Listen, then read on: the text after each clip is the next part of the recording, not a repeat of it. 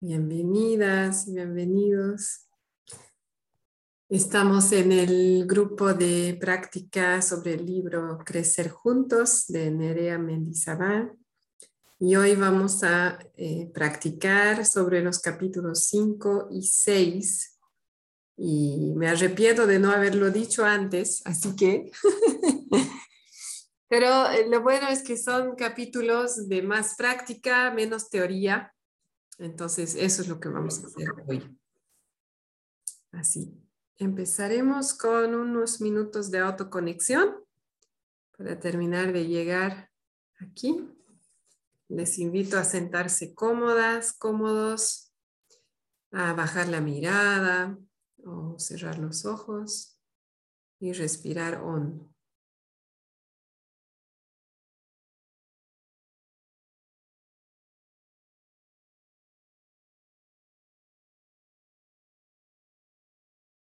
Poniendo toda su atención en esa respiración.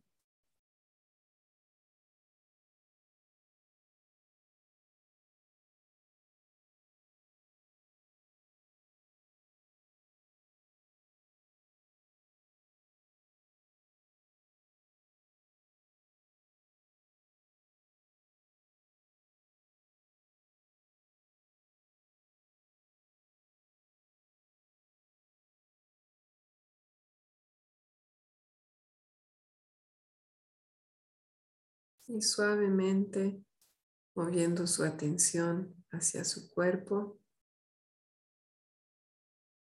tomando nota de las sensaciones corporales.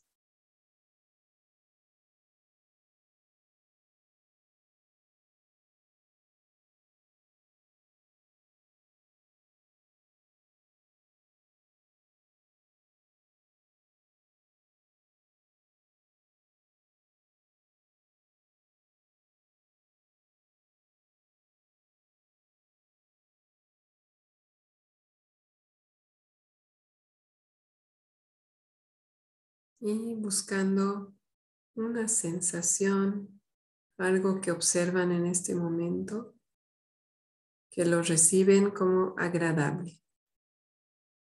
Puede ser la temperatura, puede ser la sensación de la ropa sobre su cuerpo o tal vez el asiento que es cómodo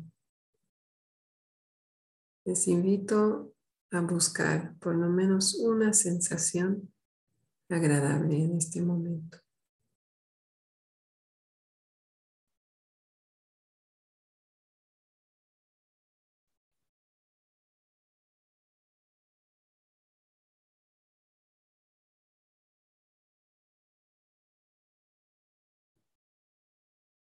Y una vez que la hayan encontrado, enfocar su atención ahí.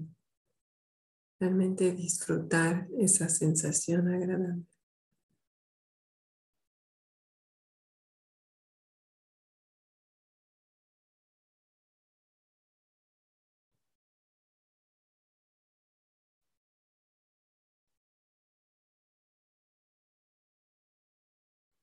Y soltando por un momento las otras sensaciones.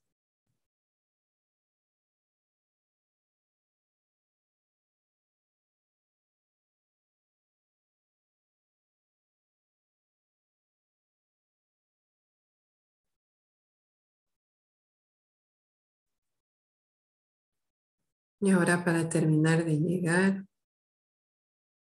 me puedo preguntar cómo estoy en este momento, cómo me siento.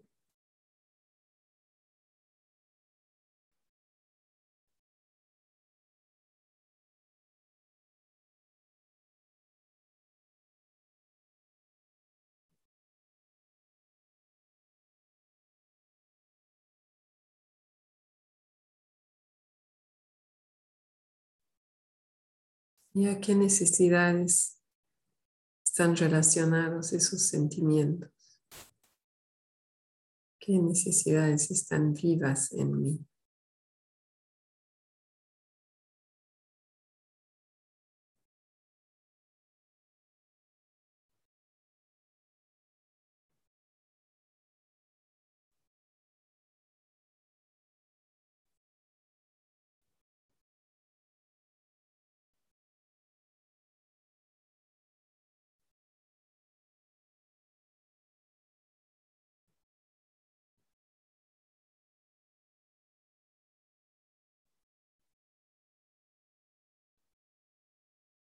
Y cuando esté lista, listo, puedo volver lentamente a la sala.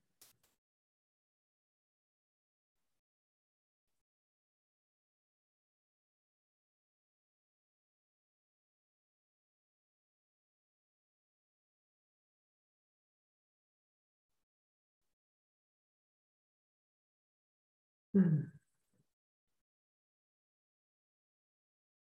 Qué gusto verles. Mm.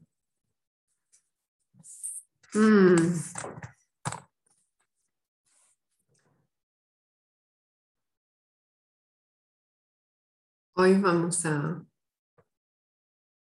vamos a practicar, sobre todo practicar cómo unir la empatía hacia mi hijo hija y la expresión honesta.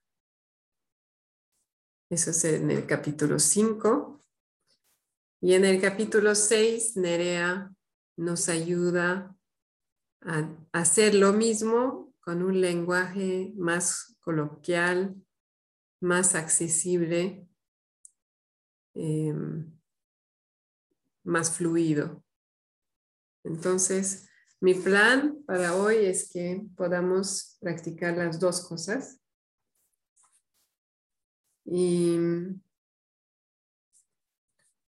aprovecho para explicar o recordar por qué empezamos por practicar la CNB con un lenguaje que puede sonar un poco no, espontáneo, ¿no? un poco forzado al, al pedirnos buscar sentimientos en la lista y necesidades en la lista. ¿Se acuerdan por qué?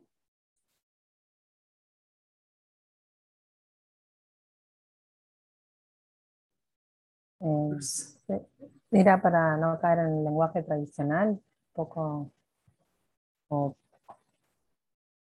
algo hablaba Nerea en el libro. Mm, tu audio no está tan claro y me cuesta entender. ¿Puedes repetir? A ver, ahí. Oh, mucho mejor, sí. Ahí, sí, tenía lejos el micrófono. Em, yo no sé si recuerdo bien que en el libro Nerea, creo que en el capítulo 6, decía lo de no caer en el lenguaje tradicional, como las palabras eh, tradicionales con las que fuimos criados, ¿no? que son como más agresivas, digamos, como un tono más agresivo, ¿no? Gracias, Luz. Eh, sí, Nerea dice que mm, una parte es em, como alejarnos un tiempo de, del lenguaje más usual para evitar caer en, esas trampas ¿no? de juicios, etiquetas, em, culpas. Em, también hay, un, hay, hay, varios temas ahí, ¿no? También. Eh, y para mí el más importante es que seguir la estructura, ¿no? Te sientes, y usar un sentimiento de la lista, porque necesitas y usar una necesidad de la lista nos ayuda primero em, a realmente integrar los conceptos y a separar lo que es un sentimiento del corazón de un pseudo sentimiento, ¿no? por eso usamos la lista, y usar una necesidad universal versus em, emplear palabras que podrían sonar a necesidad y, no lo son, ¿no? Como podría ser poder o autoridad o, em, bueno, sé que hay una más que vuelve, pero ahorita no, no me acuerdo. Entonces, el, el, hacerlo de manera estructurada ayuda a nuestro cerebro a integrar muy bien el concepto de que esto es un sentimiento y esto es una necesidad universal. Es por eso que en general la CNV se enseña así. Al mismo tiempo, em, el hablarlo así con personas que nos conocen, pero no conocen la CNV, puede generar desconexión. Por eso, ¿no? me encanta el capítulo 6, porque Nerea nos, nos da de una manera muy concreta diferentes opciones para hablar CNV sin que suene a CNV. Sin embargo, si estamos nuevos en la práctica, es importante, eh, pienso yo, hacerlo primero en nuestra mente con palabras de sentimientos y palabras de necesidades, para que cuando vayamos al lenguaje más informal, más coloquial, más usual, no nos perdamos en ese lenguaje y, perdamos como el foco de que lo estoy diciendo así, pero no estoy culpando al otro por mis sentimientos o no, ¿no? O no estoy, em, por ejemplo, asociando o pensando que una necesidad tiene que estar atada a una persona, porque ahí es donde el lenguaje usual nos puede llevar a confusión. Mel, creo que ya estoy generando confusión. ¿Te gustaría un ejemplo? Sí, ya. Entonces va a ser un poco, no voy a ir en orden, pero no importa, creo que prefiero dar claridad. Entonces, por ejemplo, eh, en la página 104, aquí Nerea nos da sinónimos para las necesidades.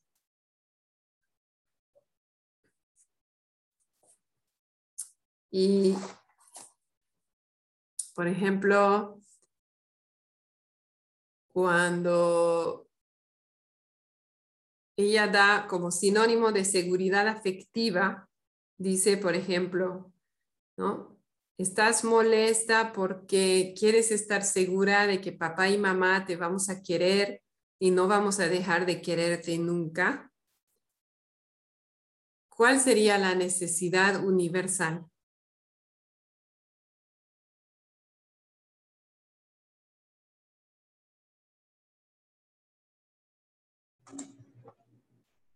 Pues puede ser seguridad, ¿no? Ajá. ¿Lo repites otra vez? Sí, sí, es la que está en el título. Tania, escuchamos ruido, pero no escuchamos tu voz. Sí, tengo, problemas con la cámara, no la puedo prender, ah. pero ¿me escuchan? Sí, ahora sí. Ok, gracias. Es que no escuché la página, ¿la puedes repetir, por favor? Claro que sí, página 104. Gracias. Entonces, claro, el título ¿no? indica la necesidad, es necesidad de seguridad afectiva. Pero si yo uso estas palabras sin hacer el ejercicio, yo podría pensar de que mi hija o mi hijo necesita ¿no? amor de papá y mamá, ¿no es cierto? Pero la necesidad universal es amor obviamente lo ideal es que nuestros hijos puedan recibir y sentir amor de papá y mamá, pero van a haber veces en las que eso no es posible. Tal vez eh, no está papá o no está mamá, ¿no? O pueden haber un sinfín de, de momentos en los cuales no es factible. Entonces es importante para mí en mi práctica recordar cuál es la necesidad universal y poder separarla de las personas, de los objetos, de los momentos. Entonces, si, si yo pienso que mi hija tiene una necesidad de seguridad afectiva, pero en este momento yo no puedo estar con ella, por ejemplo, estoy de viaje, ¿no? Entonces es importante para mí recordar la necesidad es seguridad afectiva o es amor o es cariño, ¿no? Eh, pueden ser muchas cosas. Como en ese momento, si yo me puedo, puedo volver y centrarme en la necesidad universal, voy a poder ayudarle a encontrar diferentes estrategias hasta que yo pueda estar presente en persona para también contribuir a esa su necesidad. En cambio, ¿no? Si, si yo hablo ese lenguaje y no hago la separación en mente y, y estoy de viaje, por ejemplo, entonces tal vez yo cancelo todos mis planes y vuelvo a casa porque no veo otra opción para mi hija de que yo esté ahí, por ejemplo. Pero a largo plazo, eso puede generar otros, otras dificultades. Además de que no estaría eh, enseñando a mi hijo o mi hija de que hay diferentes maneras de cubrir las necesidades. Entonces, una manera, por ejemplo, en este caso, ¿no? Sería simplemente que mi hijo o hija escuche eso. Necesita estar segura de que la vamos a amar o lo vamos a amar siempre. No, no importa eh, qué pasa, siempre lo vamos a amar. Eso ya puede satisfacer una necesidad de seguridad afectiva, aunque yo esté al teléfono y no esté presente físicamente, por ejemplo. ¿No? Entonces, a lo que voy es que yo les animo a usar este capítulo para traducir, eh, digamos, el lenguaje CNB a un lenguaje que sea más accesible para sus hijos o para otras personas de su entorno. Y también les animo a hacer primero el ejercicio interiormente o por escrito, ¿no? De reflexionar en cuáles son los sentimientos y cuáles son las necesidades universales de las personas en esta situación usando mis listas.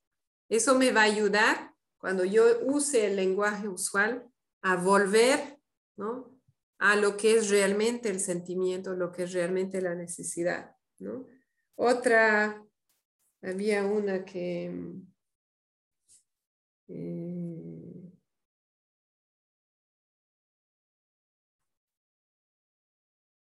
aquí, eh, en necesidad de consideración. Por ejemplo, eso, la, última, el último ejemplo a mí me genera un poco de incomodidad, porque hay juicio al final, ¿no? Para ti es necesario sentirte respetada, o sea, necesidad de respeto, no es un sentimiento, necesidad de respeto, y que se te vea como una buena hija, entonces ahí hay un juicio positivo, pero es un juicio, ¿no? Bueno, a mí me incomoda, yo preferiría no decirlo, pero si lo uso, quisiera recordar de que detrás de eso hay una necesidad, necesidad de ser vista, necesidad de aceptación, necesidad de reconocimiento. ¿No? Aquí dice consideración, respeto, pero esa parte para mí, se te vea como una buena hija, es otra cosa, ¿no? Es, es más em, reconocimiento, aceptación, incluso pertenencia, ¿no? Entonces, independientemente de, qué lenguaje yo uso, es muy importante que yo haga el trabajo de recordar o buscar cuál es la necesidad universal, cuál es el sentimiento. Eso me, va a ayudar a no volver a caer en eh, mis costumbres, digamos, de antes o el lenguaje que se maneja en general en la sociedad. Y me va a ayudar a mantener esa energía no solo de compasión, sino de, de plenitud, ¿no? de que uno de los conceptos básicos de la CNB es que hay suficiente para todos. Eso es un concepto que en general tenemos el opuesto integrado. En general creemos que no hay suficiente para todos. Por eso, al inicio de la pandemia, en muchos lugares la gente eh, iba, algunas personas iban al supermercado y compraban todo el papel higiénico, porque hay una creencia muy profunda de que en este mundo no alcanza para todos. No hay suficiente comida para todos, no hay suficiente amor, no hay suficiente todo. Pero la CNV nos anima a cambiar esa creencia por la inversa, de que hay suficiente para todos.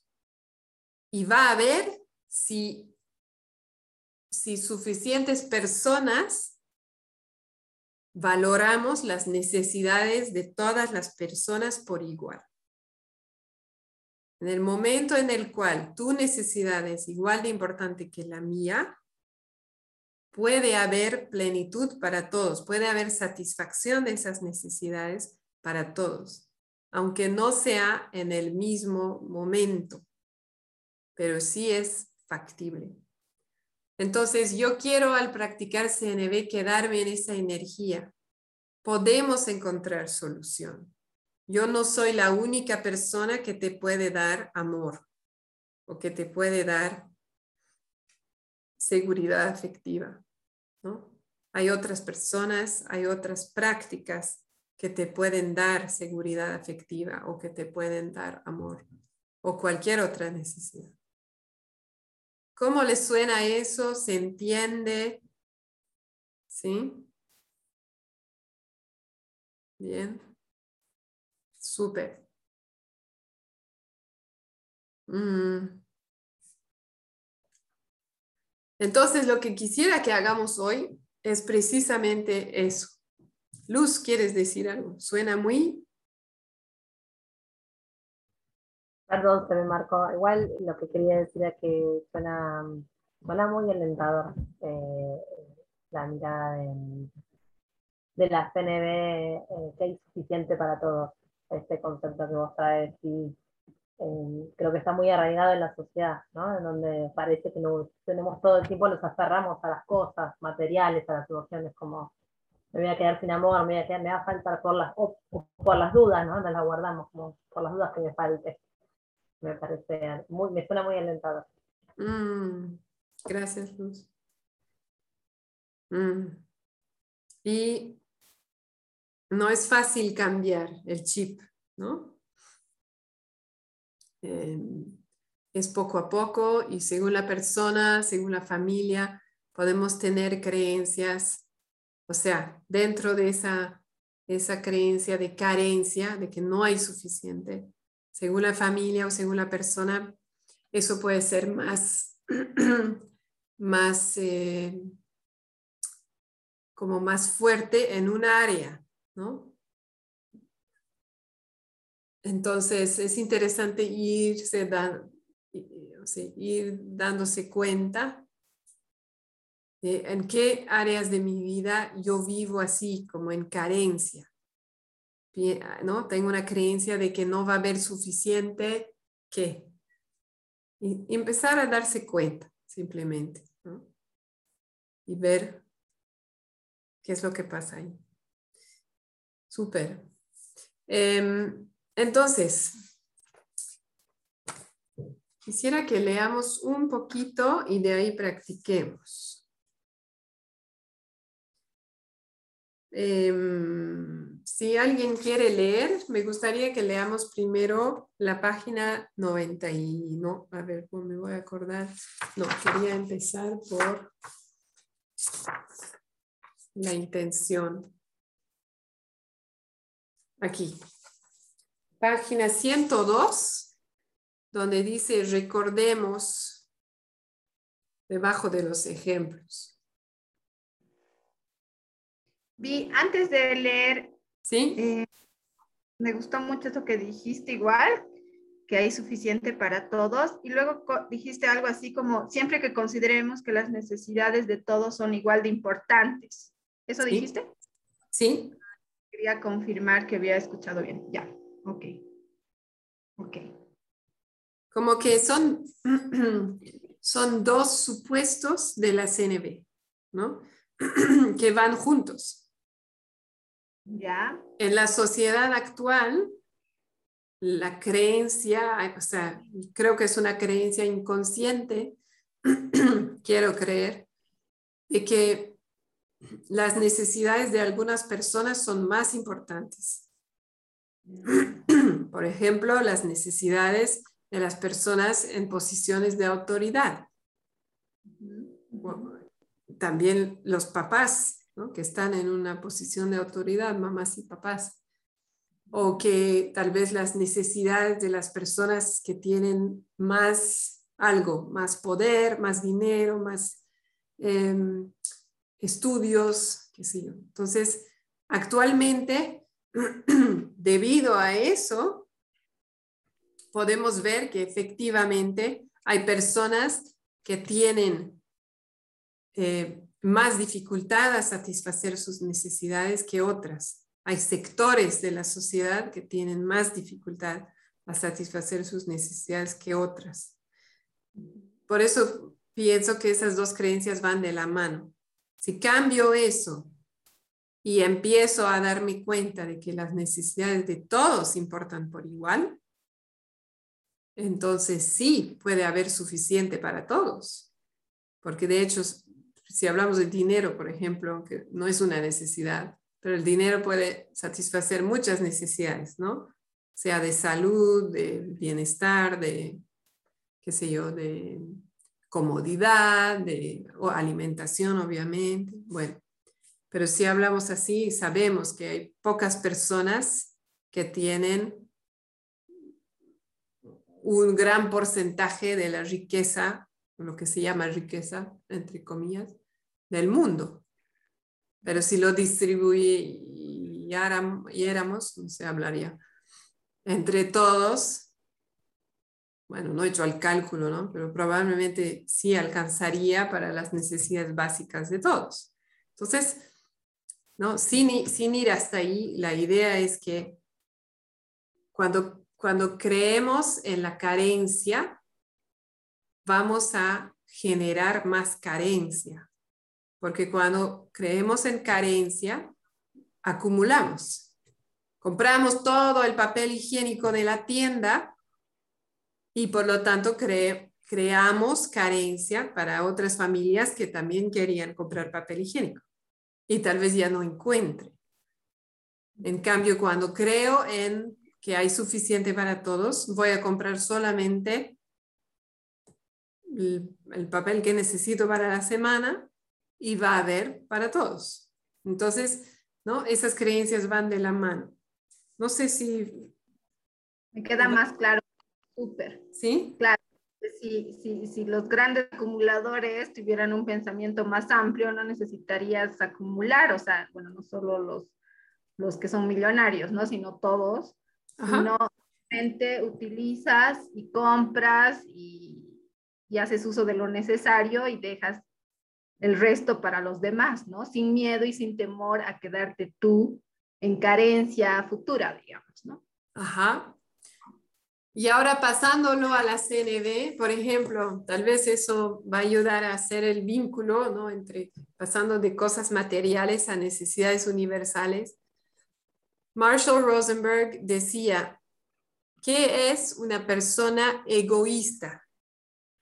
Y él decía, es una persona que tiene tanto miedo a no poder satisfacer sus necesidades que no puede ni ver ni tomar en cuenta las necesidades de los demás. Los voy a repetir es una persona que tiene tanto miedo, tanto temor a no poder satisfacer sus necesidades y que no puede ni ver ni considerar las necesidades de los demás.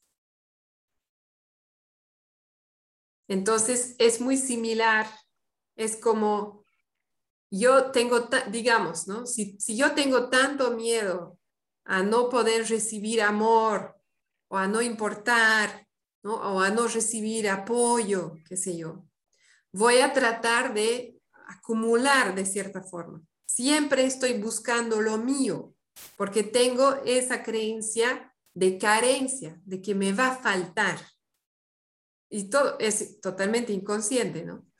Pienso que me va a faltar. Entonces no hay espacio en mí, en mi mente, en mi corazón, no hay espacio para pensar en qué querrás tú ¿Qué te gustaría a ti? ¿no? ¿Qué te haría bien a ti? no hay espacio porque tengo tanto miedo de no llegar a tener lo que yo necesito para vivir. No me puedo dar el lujo de pensar en ti. Si pienso en ti con seguridad, yo no voy a poder satisfacer mis necesidades.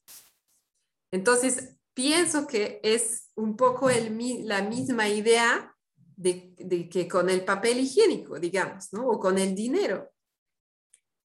Yo tengo que comprar ese papel higiénico porque se va a venir guerra civil y no va a haber papel y yo no puedo vivir sin papel y por lo tanto no puedo permitir que entre a mi mente la idea de que hay otras personas que también quieren comprar papel higiénico. Eso no entra a mi mente porque estoy tan asustada por la posibilidad de no tener ese papel, de que no hay espacio en mí para ti, para otra persona. Entonces, es la misma idea. Me encantó. Me encantó esto. Qué bueno. Estaba con la duda de si lo había hecho peor. No, ok, súper. A mí me ayuda mucho. Ya súper bien, Vi. Entonces, hay una pregunta aquí de Fanny. ¿Y las personas que solo se ocupan de las necesidades de los demás? Oh, aunque sienten que las suyas no pueden ser satisfechas. Mm, a ver, quiero darme unos segundos para pensar en eso. Mm.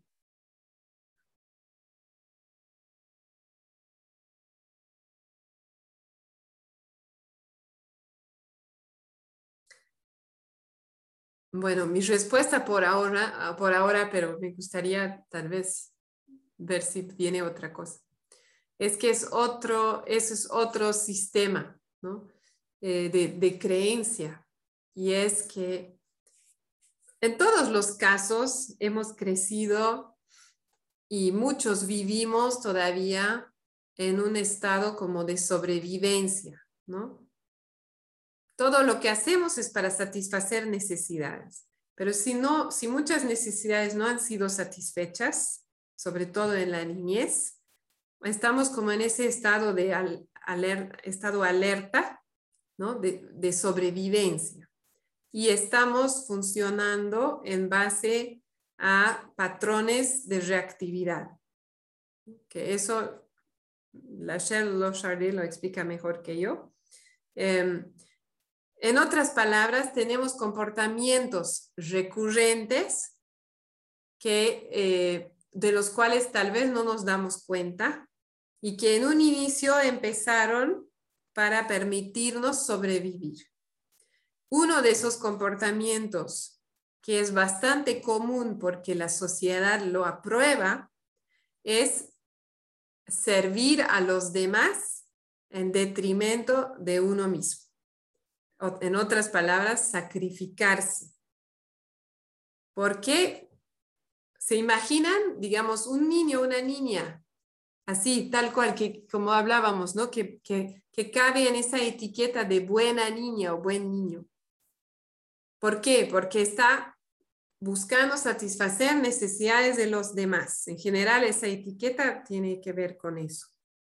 Pero ¿cuál es la necesidad suya que está buscando proteger al tener ese comportamiento?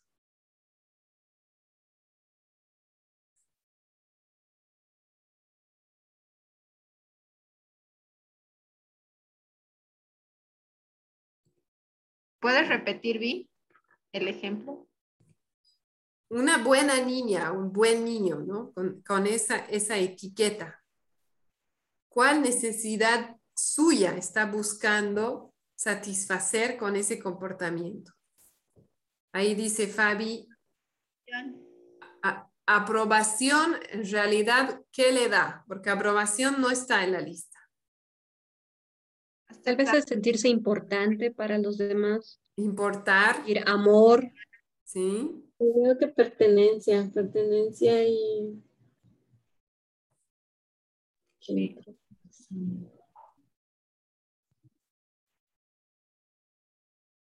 Aceptación. Sí, aceptación. Y Fabi decía reconocimiento también. Entonces, en el fondo, no, no digamos, si, si yo tengo ese comportamiento de sacrificarme, entre comillas, ¿no? En su juicio, por los demás, sí estoy buscando satisfacer necesidades mías. Puede ser que yo no esté atendiendo a mis necesidades de apoyo, de descanso, ¿no? De bienestar físico, de alimentación. Tal vez estoy descuidando algunas necesidades mías, pero estoy buscando de manera inconsciente satisfacer necesidades mías muy profundas de todas las que dijeron, ¿no? de aceptación, de pertenencia, de importar, ¿no? de amor, etcétera, etcétera. Y en general es, son comportamientos que hemos adquirido desde la infancia, porque en la infancia, ¿no? Eh, Miki Kashtan es una entrenadora certificada de renombre. Eh, ella explica que en la infancia la mayoría de los niños se encuentran, especialmente bajo una crianza autoritaria, se encuentran ante la elección de priorizar la autenticidad, es decir, ser uno mismo, o priorizar la aceptación. Y la mayoría de los niños y niñas eligen la aceptación. Y ahí es donde entramos a ese buen niño, buena niña. Y, y en la edad adulta en algún momento, bueno, a mí me pasó, puede pasar o no, pero a mí me pasó darme cuenta de que en el fondo, ¿quién soy yo? ¿Qué quiero yo con mi vida? Porque había hecho muchas cosas buscando aceptación. Y entonces hay una desconexión interior, una desconexión de sí mismo. Y según Miki Kashtan, la gran mayoría de los niños y niñas eligen eso. Y el niño que elige la autenticidad, o la niña, va a ser ese que se llama el niño rebelde, o la niña rebelde.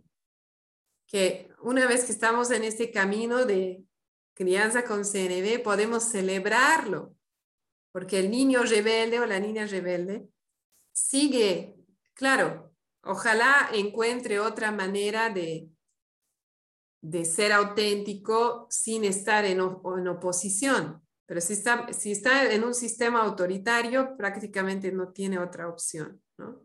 Pero sigue conectado con sí, con sí mismo.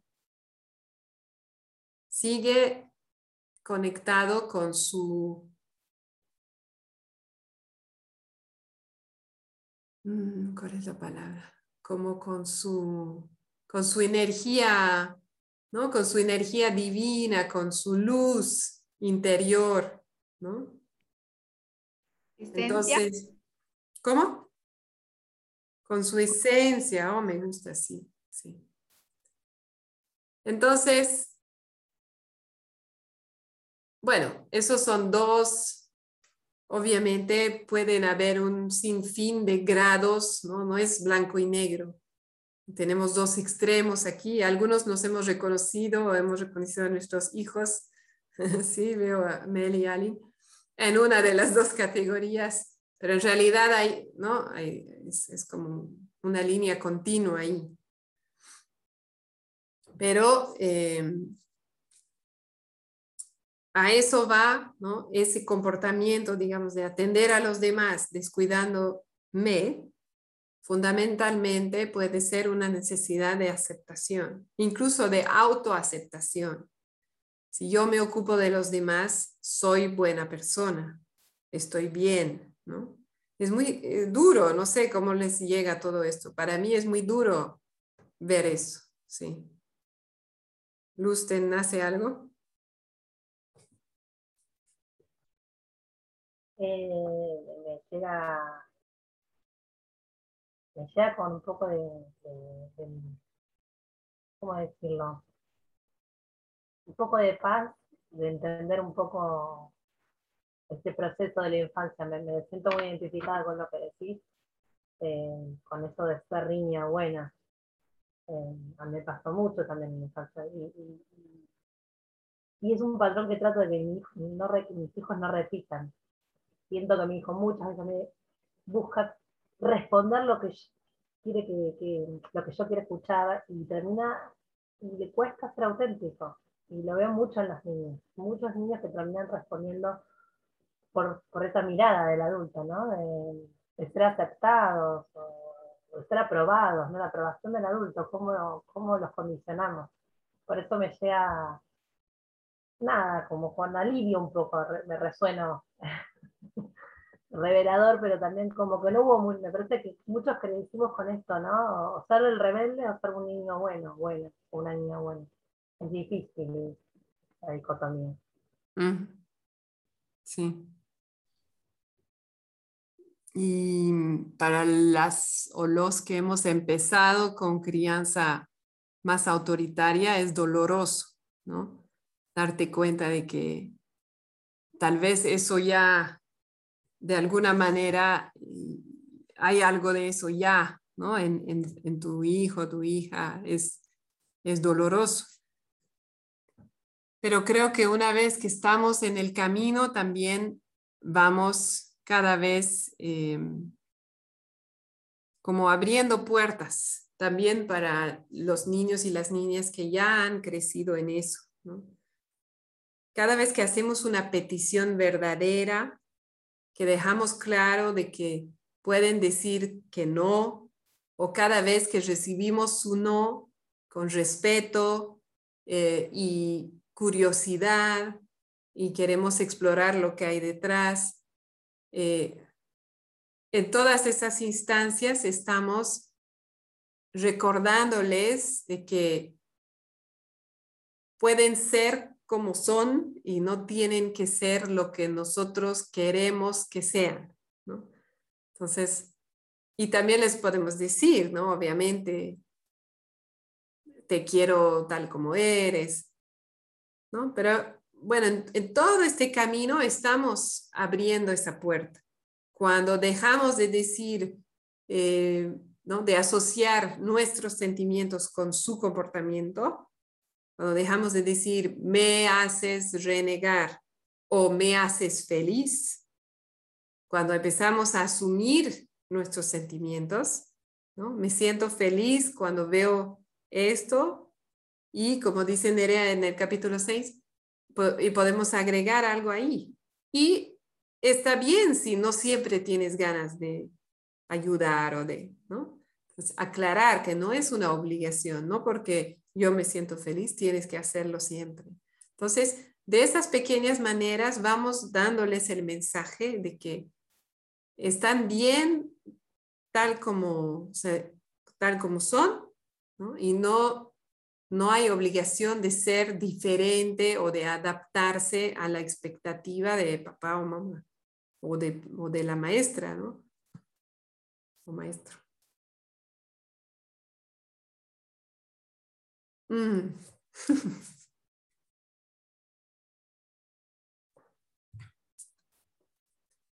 Bueno, ¿cómo se sienten de, empezar a, practicar?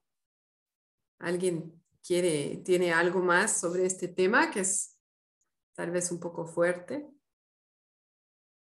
¿No? ¿Está bien? Tania, Fabi, ¿están bien? Sí, me parece súper, súper potente todo esto que estamos hablando. Mm. Gracias, Tania. Fabi dice que está bien. Qué bien, me siento más tranquila. ok, entonces ahora sí, me gustaría que vayamos a la página 102 antes de practicar para recordar el paso cero. Si alguien quiere leer. Hay dos párrafos ahí, quisiera que leamos.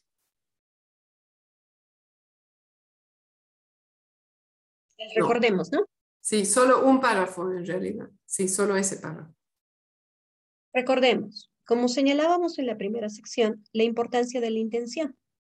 Podemos utilizar palabras bien sonantes, pero si nuestro propósito es convencer, cambiar a la persona, emplear palabras empáticas a la vez que juzgamos a la otra persona o hacer que parezca una petición cuando realmente estoy exigiendo, crearán el efecto contrario de lo que pretendíamos. Incluso pueden irritar al receptor si las vive como una manipulación o falta de autenticidad.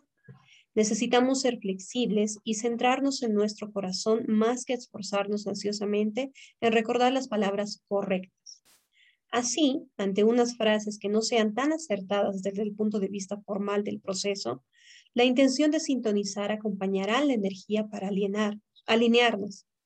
El logro puede ser altamente significativo y estimulante. Gracias. ¿No? ¿Se acuerdan ese paso cero? Me imagino, ¿no? Paso cero de la intención. Antes de empatizar con mi hijo o mi hija, antes de expresarme, expresar lo que está pasando en mí, primero me pregunto cuál es mi intención.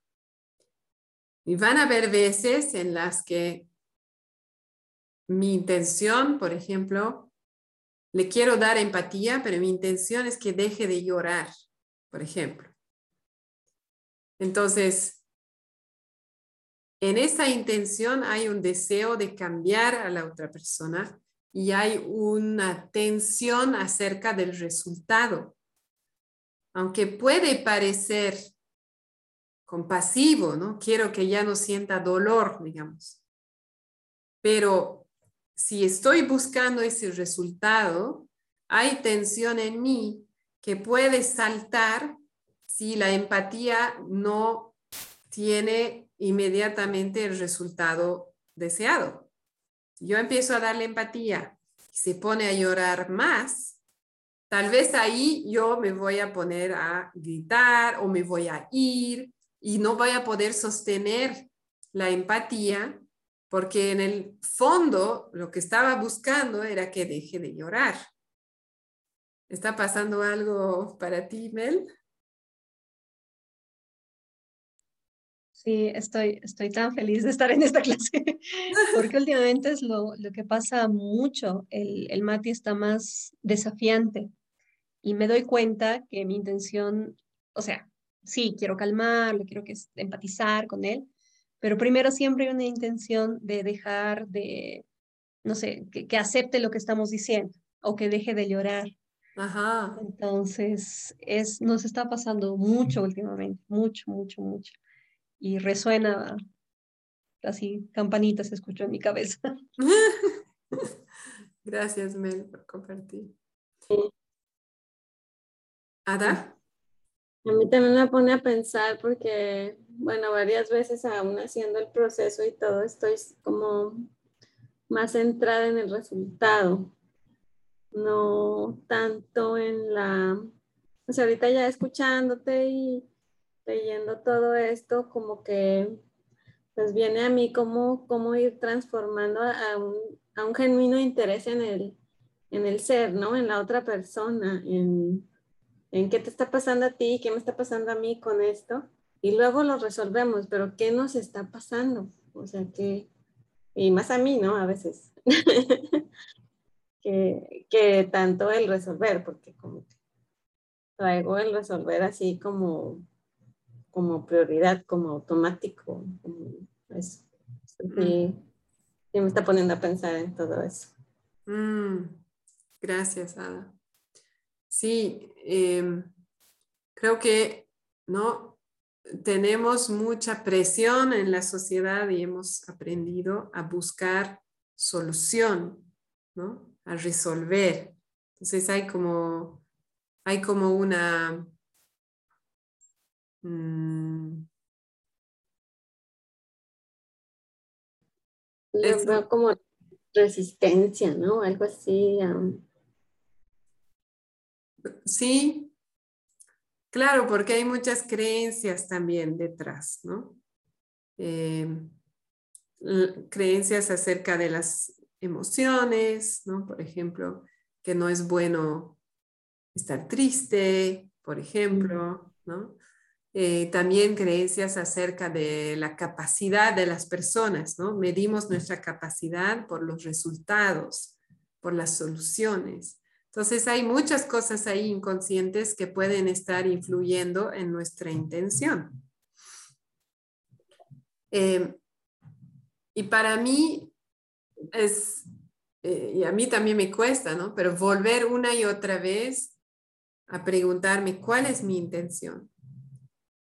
Y, recordar también de que cuando yo le doy empatía a alguien, es importante que yo esté dispuesta a escuchar a esa persona, pase lo que pase, o sea, diga lo que diga. Entonces, preguntarme realmente, ¿estoy dispuesta?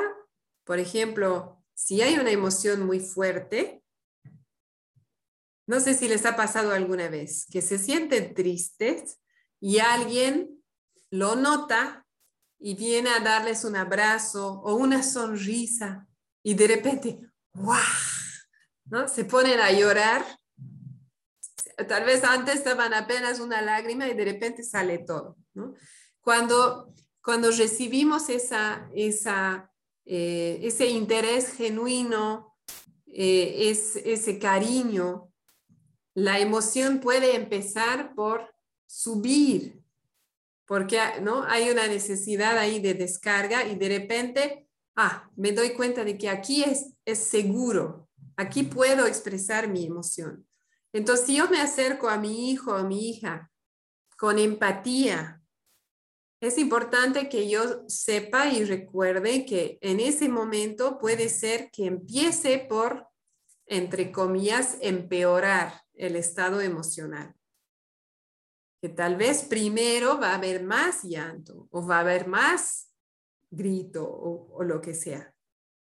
Y no así como una, una montaña y después va a bajar. ¿Por qué? Porque está recibiendo mi, mi interés, mi cariño, mi atención. Entonces, si yo no estoy dispuesta, si en realidad lo que quiero es que deje de llorar, no puedo ofrecer empatía. ¿No? Porque no hay garantías. puede ser que sí y puede ser que no. Entonces, además, el preguntarme cuál es mi intención me va a ayudar a ser auténtico. Y tal vez me voy a acercar de otra manera. voy a decir otra cosa.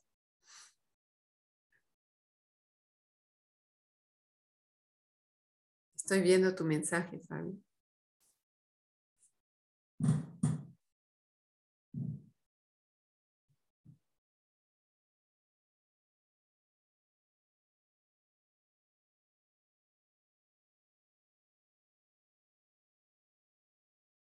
Oh, me encanta. Fabi, ¿no, ¿no tienes audio? ¿No quieres hablar? ¿O no puedes tal vez? Me encantaría eh, leer tu mensaje en voz alta, pero solo con, si estás dispuesto. Hay mucho ruido. Ok. ¿Sí lo puedo leer? Ok. Súper. Fabi dice, voy a leer tal cual. Quiero compartirles algo que me pasó. Hace ya unas semanas que estuve pensando en cómo hacer para que mi hijo hable de una diferente manera a sus amigos. Pensé en decirle directamente, en contarle alguna experiencia, etcétera, hasta que me di cuenta de que estaba buscando cambiarlo, cambiar algo en él. Entonces decidí aceptarlo y confiar en que él sabrá manejar sus relaciones si se siente respetado y aceptado. Pues ayer se acercó a hablar conmigo y me dijo que se había dado cuenta de que su forma de hablar a sus amigos no le gustaba y que estaba tratando de mejorarla y hasta me pidió consejos. Me encanta, Fabi, gracias. Llena mi necesidad de inspiración. Y, comprueba justamente el mensaje de la intención, del paso cero, que más importa mi intención y mi energía que mis palabras. Entonces, si me doy cuenta de que mi intención es otra, ¿qué puedo hacer? Si yo me doy cuenta de que en realidad solo quiero que deje de llorar, en ese momento, ¿qué puedo hacer?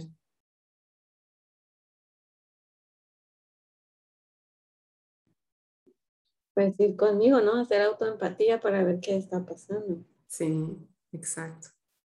Gracias, ¿no?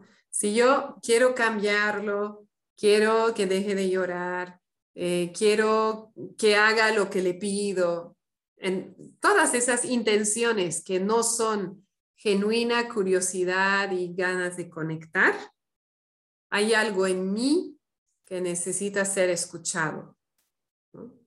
Hay alguna reactividad que puede ser muy baja, pero algo está pasando en mí. ¿Por qué quiero que deje de llorar? ¿Por qué? Porque tal vez yo estoy cansada, necesito descanso. O tal vez porque está la abuela y yo necesito aceptación, tengo miedo a que me juzgue. ¿No? Puede haber muchas cosas. Entonces ahí preguntarme igual con, con curiosidad genuina y sin juzgarme, ¿qué está pasando en mí? Y luego voy a poder volver. Y eso puede ser con la práctica unos segundos. Ah, es porque la abuela está aquí, por eso siento tensión cuando pone a llorar, porque ya me dijo ayer la abuela que me parece que llora mucho, ¿no? Entonces, ah, a veces solo darme cuenta es suficiente y ya me puedo acercar con otra energía. Súper. Entonces, Ahora sí, me gustaría que practiquemos. En la, en la, aquí está, página 99.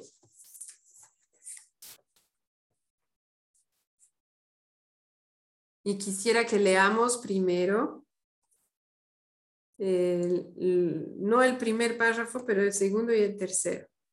Bueno, no importa, el primero también.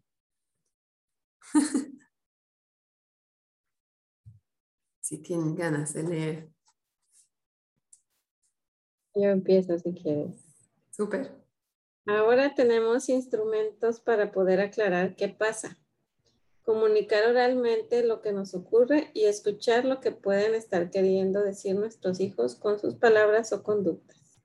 Estamos pues en condiciones de utilizar lo aprendido. No hay una regla común de empezar por la escucha o por la expresión pero es de sentido común aclararme antes de pronunciarme. Si no, es muy probable que actúe desde el filtro automático. ¿Podemos pausar ahí? Gracias. Yo entiendo que eso significa primero reflexionar interiormente, ¿no? Darme un momento para aclarar lo que quiero decir, lo que está pasando en mí antes de decirlo en voz alta. Si no, voy a actuar con mi patrón de siempre. Voy a culpar, voy a, voy a juzgar o me voy a juzgar también. Súper. Podemos seguir. ¿Alguien más quiere seguir?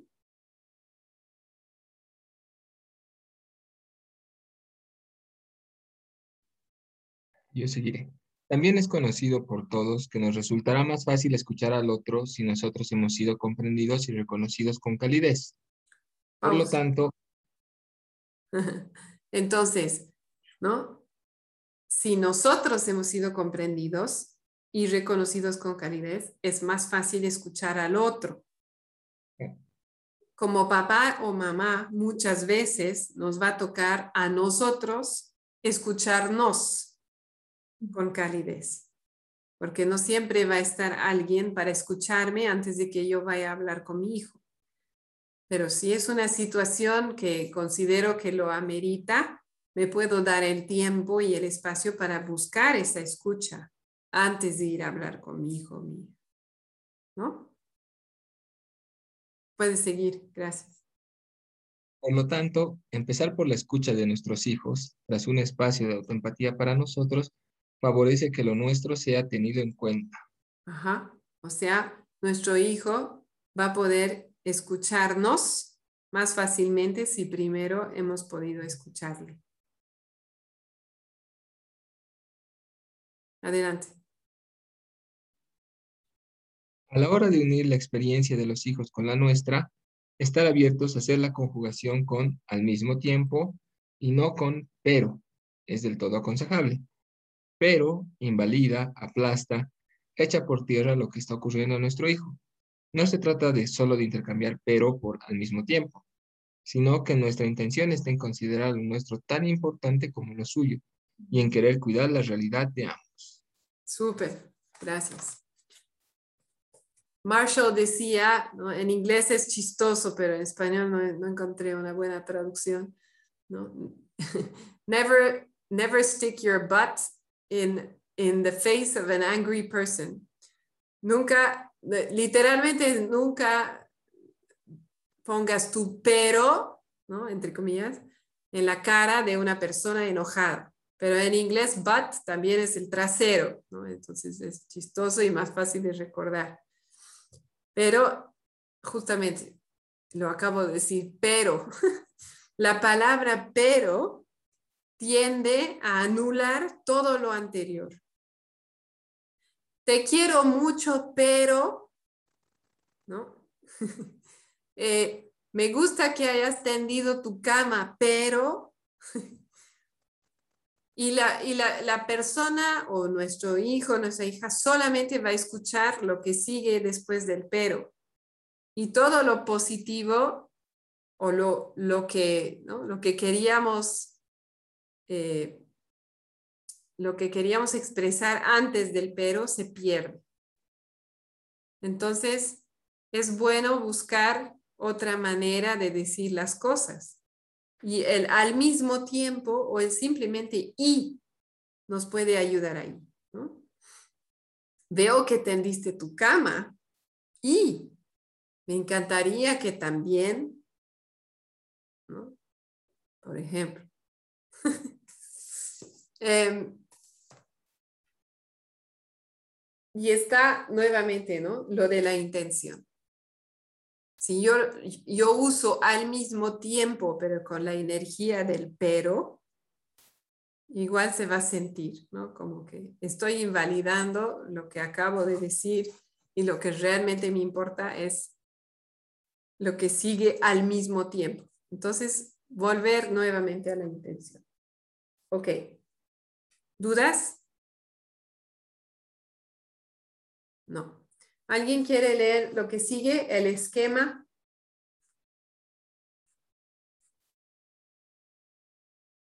Luz. El esquema que podemos seguir sería el siguiente. Empatía. Cuando haces, dices, me imagino que te sientes porque necesitas y lo que te gustaría es que es esto. Al mismo tiempo, expresión honesta. Cuando veo, oigo, te siento, porque necesito, sería posible para ti o estás dispuesto a... Sí, porfa, un párrafo más. Este puede ser el primer paso del baile de una conversación eligiendo empezar por la escucha o la expresión, en función de cada situación.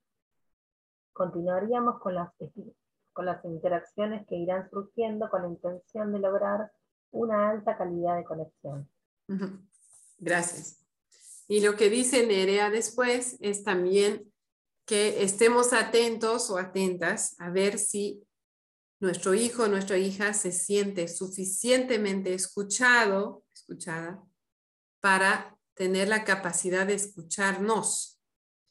O sea que no, no solamente, depende cuál sea la situación, pero muchas veces no va a ser solamente una frase de empatía y al mismo tiempo y una frase de expresión honesta, sino que cuando empezamos a dar empatía, nos abrimos a recibir lo que viene y luego cuando notamos un alivio en la otra persona, sea nuestro hijo, hija o una otra persona a quien estamos dando empatía, vamos a saber que ha recibido escucha suficiente por el momento cuando notemos un cambio físico, ¿no? Puede ser un suspiro, ah, ¿no? Puede ser una pausa.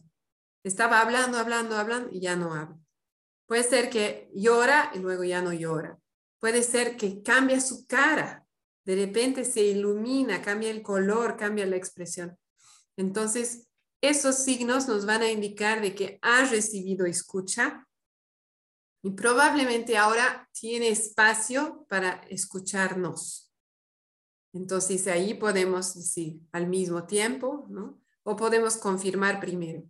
Ahora te puedo contar lo que me pasa a mí, ¿no? Te puedo contar cómo es para mí, estás dispuesto a escuchar, etcétera.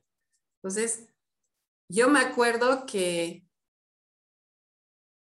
al inicio, ¿no? Yo, yo decía, pero ¿cuándo no hay ese cambio, no? O sea, que ¿cuándo, ¿cuándo va a llegar ese cambio? eh, y va a depender, a veces es así, con niños pequeños lo he visto así. Eh, a veces, no siempre, ¿no? Pero mi, mi sobrina, por ejemplo, que creo que ya les conté que no se quería sacar los zapatos y, yo le insistía, le insistía, hasta que yo me dije, ¿no? Interiormente dije, ay, ¿qué importa, no? O sea, qué lío, que, se quede con los zapatos. Y recién miré sus zapatos y, y, dije, ella tenía dos años. Ah, son zapatos nuevos, le dije, por eso te los quieres quedar. Y me dijo, no. Y se sentó y se los quitó. y, ¿Y por qué? Porque yo había soltado a veces puede ser así inmediato, pero también puede durar mucho tiempo. Y puede ser que no sea en una sola conversación. Entonces, por eso es muy importante soltar el resultado, incluso ese resultado de que nuestra empatía sea bien recibida, ese resultado de ver el cambio en la otra persona. Eso para mí es el más difícil de soltar.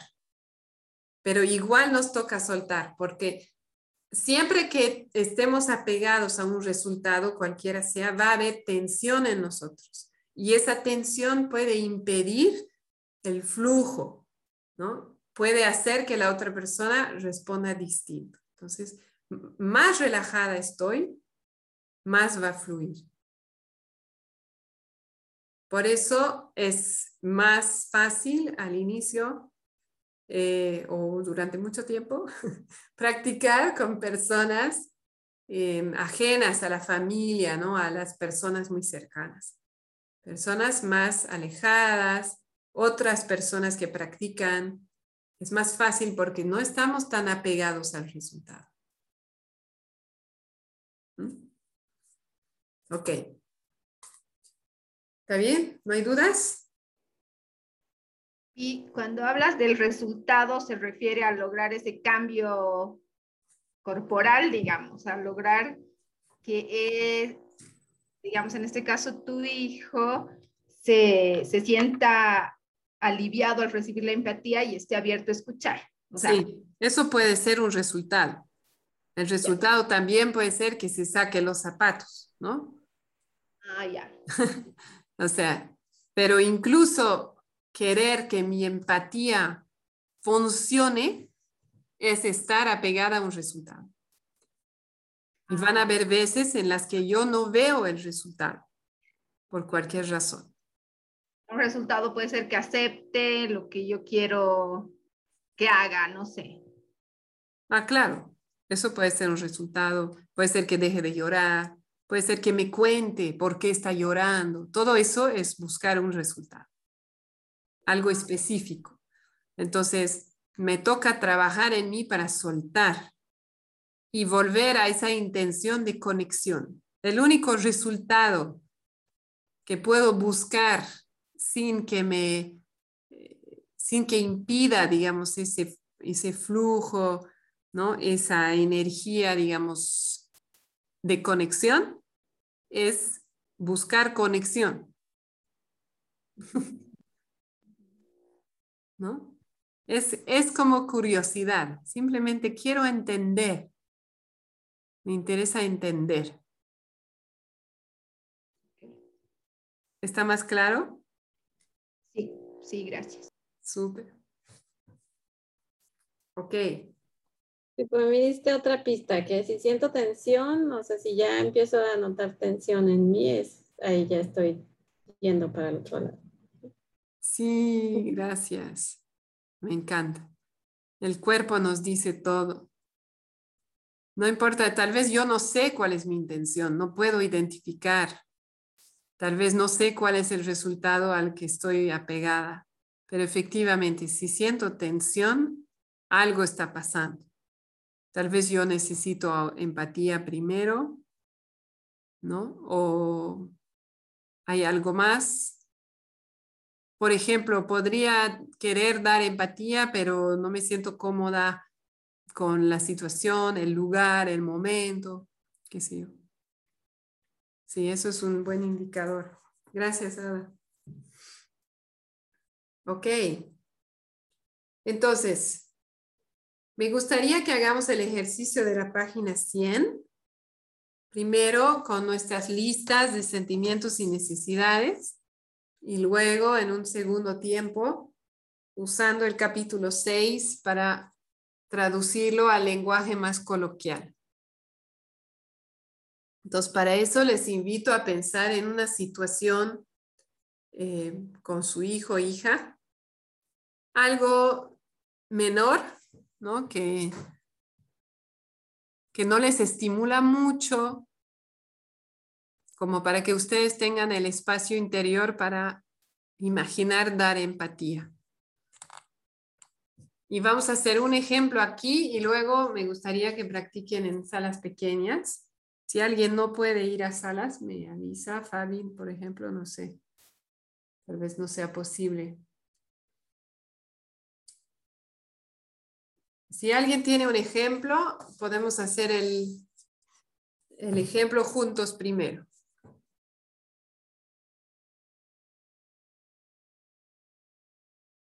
Luz. Mm. un ejemplo de mi hijo. Para, ¿Podrías hablar en el micrófono? ¿O, o ya no tienes? Eh, sí. sí, o más cerca, súper. Como prefieras.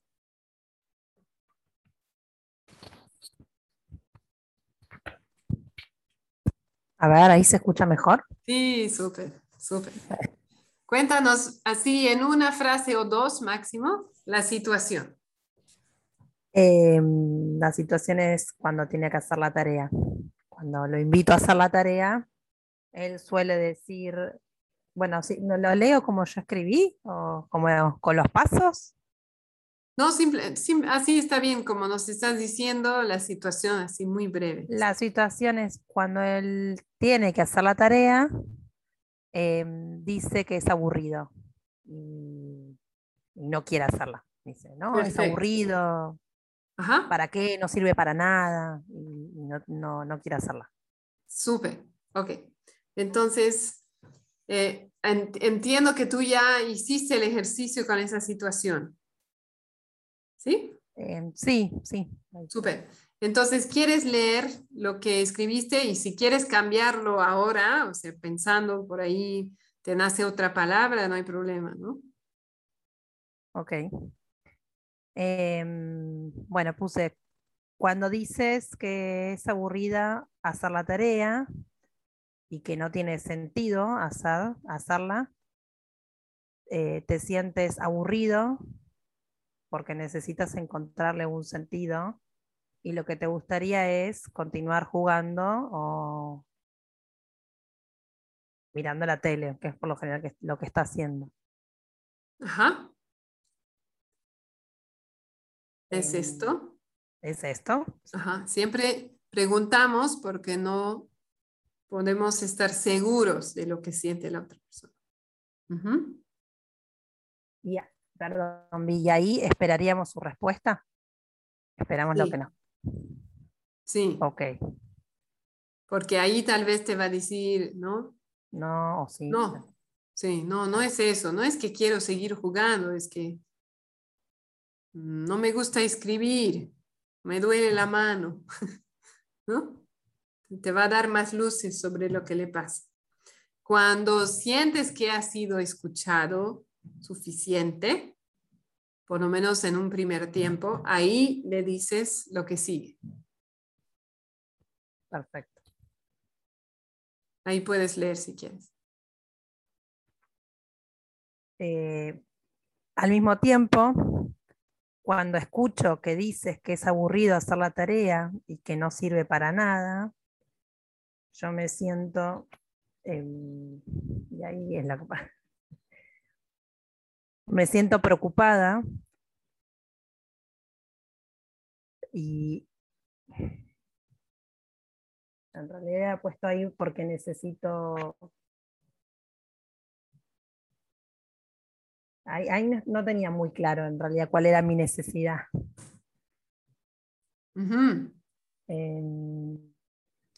¿Quieres eh, ver tu lista? ¿Quieres que te propongamos palabras? Em,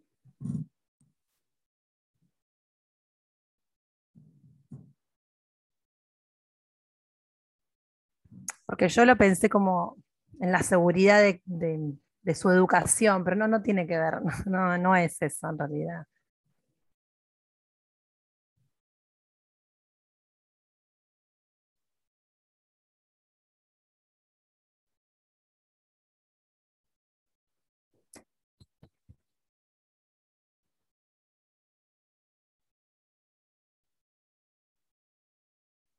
No sé, a lo mejor si me proponen em,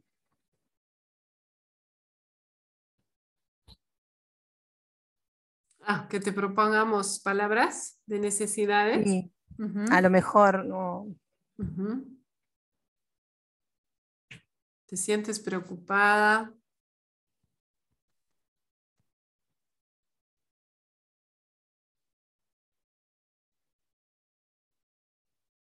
¿Necesitas claridad? De saber si lo va a hacer, no lo va a hacer, cuándo lo va a hacer.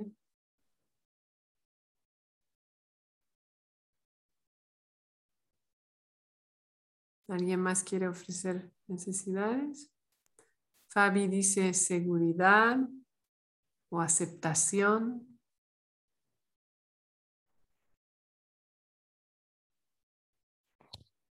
A mí me viene algo así como, em, te sientes preocupada porque necesitas em,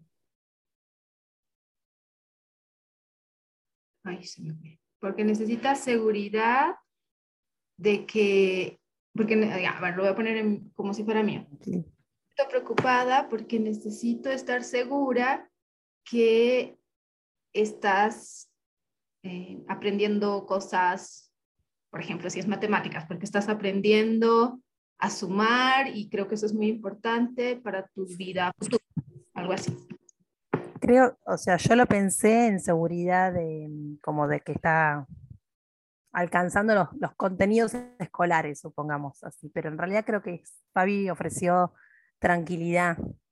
Me, resuena la tranquilidad, como la tranquilidad de que, de que está haciendo sus, que, sus deberes, digamos, los, las tareas escolares que por algo las tiene, ¿no? Digamos, a eso, como la tranquilidad de que si, le, si tiene una tarea para hacer, es por algo será, ¿no? Se le habrá dado la, la, maestra, entonces pienso, bueno, mi tranquilidad de, de que yo lo, estoy acompañando en eso. Me parece que es tranquilidad, más que nada. Venía por lo, por lo como decía Un poco de seguridad, pero no, no terminaba, es difícil, como que no siento que no hay una necesidad que, que sea justamente eso. Creo que es tranquilidad por ahí. Mm. Y mm,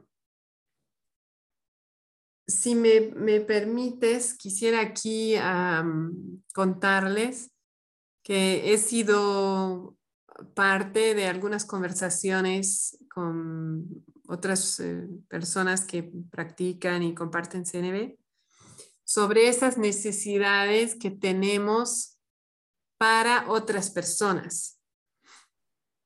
¿no? Y Marshall decía, normalmente las necesidades no están atadas a ninguna persona, salvo cuando es para su bienestar. O sea, yo puedo tener una necesidad de bienestar para mi hijo, por ejemplo. Pero otra opción para eh, darnos claridad es, es no decir, por ejemplo, me siento preocupada por mi necesidad de, ¿no? De, qué sé de lo que sea, sino por la necesidad, ¿no? Por ejemplo, en este caso, me pregunto si podría resonar la, que te sientes preocupada por la necesidad universal de autorrealización o de crecimiento, ¿no? Mm. que es algo que tú valoras y por, por extensión lo valoras para tu hijo. Pero queda claro que es algo que tú valoras eh, y al mismo tiempo en esta situación particular no es para ti, no estás buscando tu crecimiento. ¿Cómo te suena? Eh, me resuena bastante. Em, me resultaba difícil porque en realidad no es que e, es como cuando uno vela por la, por la salud de los hijos, digamos, no es como algo eh, un poco con la, como por eso me resulta difícil que era, no era una necesidad que yo necesitaba ni siquiera era como, bueno, sentate para, porque yo necesito estar tranquila de que, de que estás haciendo las cosas bien, sino justamente de que entiendo que ese proceso es importante para que él logre su aprendizaje, a eso voy. Eh, y esa es mi tranquilidad, como, bueno, estás como con los pasos de alimentándote bien, digamos, eh, estudiando, digamos, eso. Eh, por eso me resueno con eso que, que me decís. ¿Podrías repetirme entonces cuáles son las dos necesidades que vos dijiste? Eh, o sea, ahorita lo que se me ocurría era eh, necesidades de autorrealización o de crecimiento. Crecimiento, sí. E incluso de aprendizaje es una necesidad, ¿no? Ah, pero sin atarlo a él, pero tampoco atándolo a ti, ¿no? Como que para ti, o sea, podrías decir, me siento preocupada porque yo valoro el aprendizaje. Para mí es importante o yo valoro o por esa necesidad de aprendizaje. ¿no? Mm, igual funcionaría con la de salud, porque van a haber veces en que, claro, estoy preocupada porque para mí es muy importante la salud, y obviamente es importante para, es importante para mí que las personas estén en buena salud. Y van a haber veces en las cuales no es el caso y no tengo control sobre eso. Pero sigue siendo una necesidad universal, ¿no? Que tal vez voy a poder satisfacerla de otras maneras. Mm, quisiera agregar algo, pero no sé si voy a aclarar más o dar más confusión.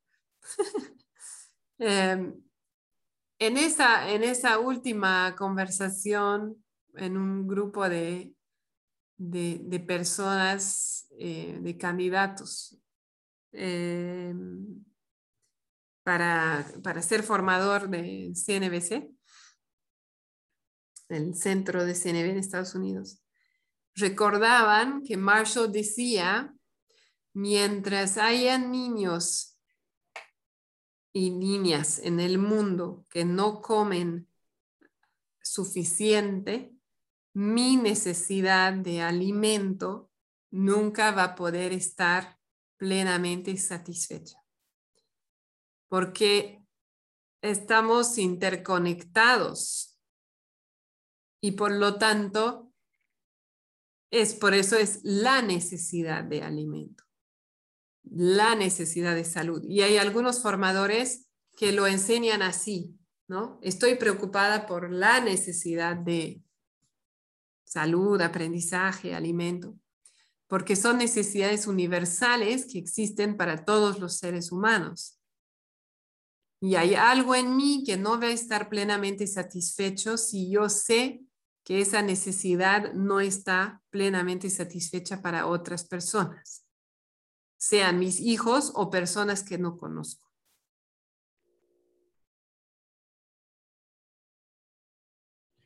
Me parece súper bien. aclara porque ya en otras, en otras sesiones habíamos visto este tema, por ejemplo, de la, la, la eh, ¿cómo se llama? La importancia de la nutrición en los hijos y un montón de cosas que salían y ahí como que nos, nos trancábamos un poco en lo mismo, ¿no? En identificar nuestras necesidades, porque en realidad tenían que ver con lo que acabas de decir, ¿no? Con, con que están relacionadas al bienestar de tus hijos y ahí uno como madre o padre siente una responsabilidad pues directa, ¿no? Porque obviamente los niños pequeños no, no tienen quizás una conciencia plena en ellos hacerse cargo de, de su salud, de su educación, etcétera, ¿no? Entonces, hasta cierta edad esa responsabilidad es nuestra y sus necesidades se vuelven como nuestras también. Gracias, Tania. Y ahí me hace recuerdo que Arnina Kashtan, hermana de Miki Kashtan, dice que una de las principales necesidades de las mamás y papás es necesidad de contribuir. Y creo que está detrás de todo eso. Yo quiero contribuir a la salud de mi hijo, quiero contribuir a su aprendizaje, quiero contribuir a su buen desarrollo. Es mi necesidad de contribución. ¿No? Mm. Sí, genial. Gracias. Ahora podemos, si no, si no hay mayores dudas, ¿Tienes algo, Tania? Eh, no, no, no. Ah, eh, volvamos a tu ejemplo. Luz, ¿quieres volver a, decir tu expresión honesta y terminar? Sí. Ahí, si tienes algo. Em, bueno, empiezo desde el principio.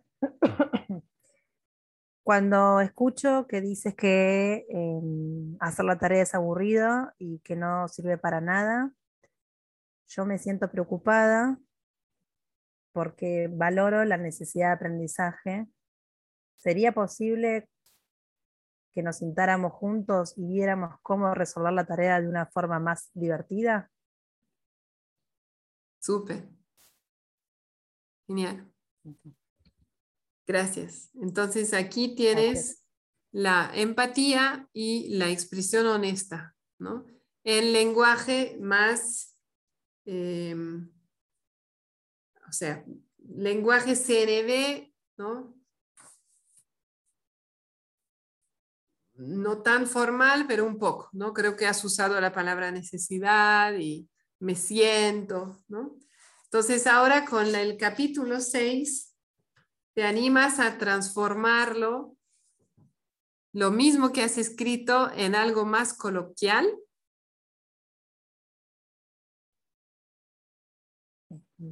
Y si, si quieres, te ayudamos. Bueno. Eh, sería primero la, mm, la, escucha empática. Exacto. De la parte.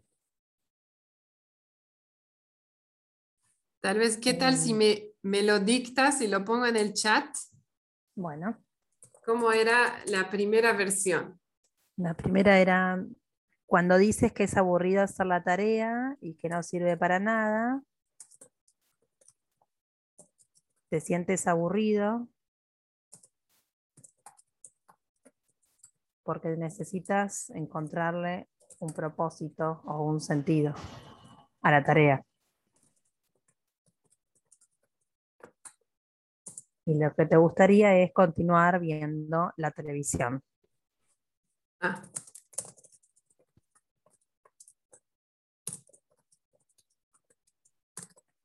Ok. Entonces aquí buscamos traducir sentimientos y necesidades a un lenguaje más coloquial. Entonces, ¿te sientes aburrido? ¿Podríamos decirlo de otra manera? En la página 102, ¿no? Hay alternativas a me siento o te sientes, por ejemplo. Te veo aburrido, no se me ocurre mucho.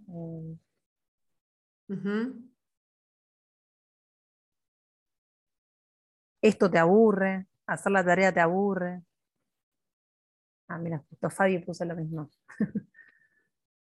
Hacer la tarea te aburre, pienso que es más coloquial.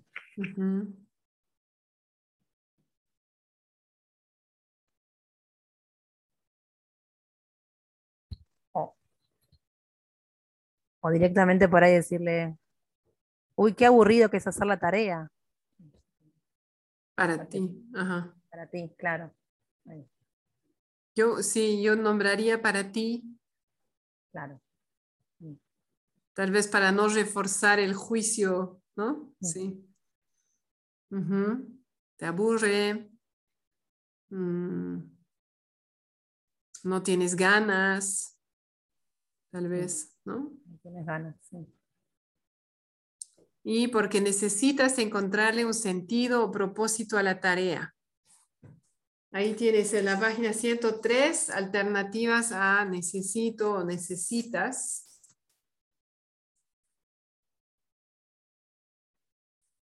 Por ejemplo,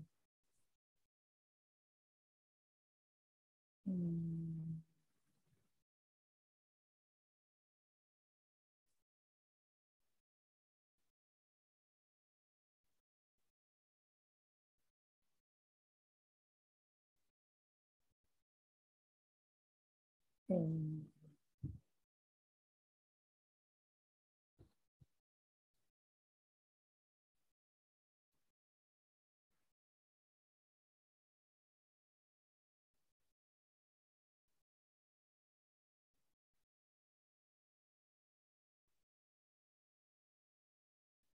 ¿Te gustaría eh, saber para qué sirve hacer la tarea? ¿O cuál es el objetivo de hacer la tarea? Eh,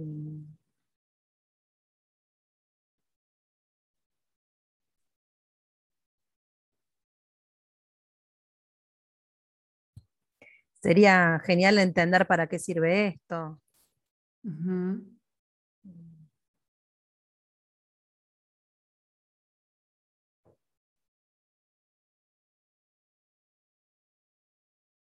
O te ayudaría a entender, poder entender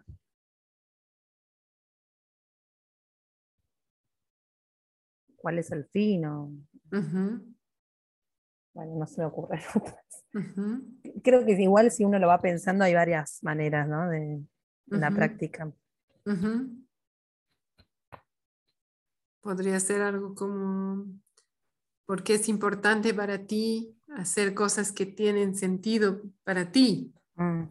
¿no? Claro. Súper. Y, lo, y para tu parte de expresión honesta, ¿quieres eh, dictarme para que lo anote aquí? Claro, ¿cuándo es lo mismo? y yo, era, yo me siento preocupada Ajá. Porque eh, para que lo veamos modificado, porque valoro el aprendizaje. Ajá. Y después sería, sería posible que nos sentáramos juntos y viéramos cómo resolver la tarea de una forma más divertida. Ajá. Que esa parte de la, de la de la petición sale más coloquial, ¿no? O, por lo menos la escribiste ahí, así, ¿no? Entonces, me siento preocupada.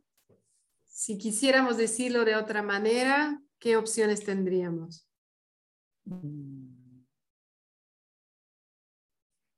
Tal vez directamente me preocupa.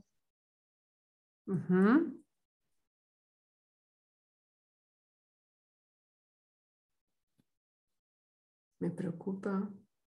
Eh, ¿Podría ser, eh, me haría bien contribuir a tu aprendizaje? o, acompañarte Sí, y, saltar el sentimiento, ¿no? que eso lo dice Nerea después, que igual con la práctica no es imperativo decir los cuatro pasos en voz alta, Incluso a veces eso puede generar desconexión. Entonces, a veces no voy a nombrar el sentimiento. o no vaya a nombrar la observación si es, ¿no? Si acaba de pasar y está muy clara. Entonces, igual es con la práctica, porque interiormente tiene que estar muy claro los cuatro pasos, interiormente. Pero van a haber veces en las que tal vez aporta más conexión no nombrar algo. Entonces, por ejemplo, si me siento muy frustrada, enojada y sé que, ¿no? Por, por la relación que tengo con mi hijo y mi hija, hay un riesgo de que se sienta culpable de mi emoción, por ejemplo, puedo elegir no nombrarlo e irme directo a la necesidad, por ejemplo. Y no decirla como con la palabra necesidad, sino de otra manera. Eso está en la, en la página eh, en la página 107, ¿no? Arriba. Mm. Entonces, me gustaría contribuir a tu aprendizaje, ¿no?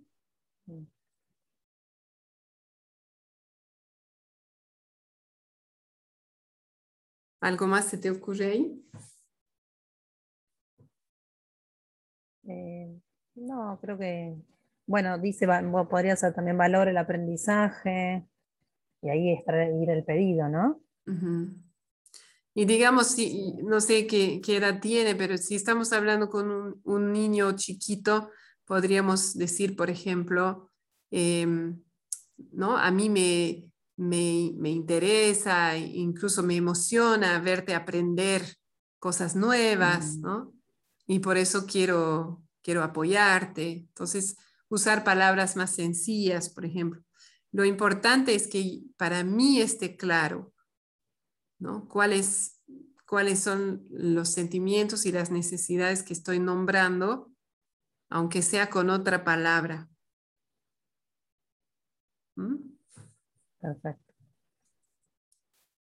¿Se animan a hacer esto solos unos 15 minutos?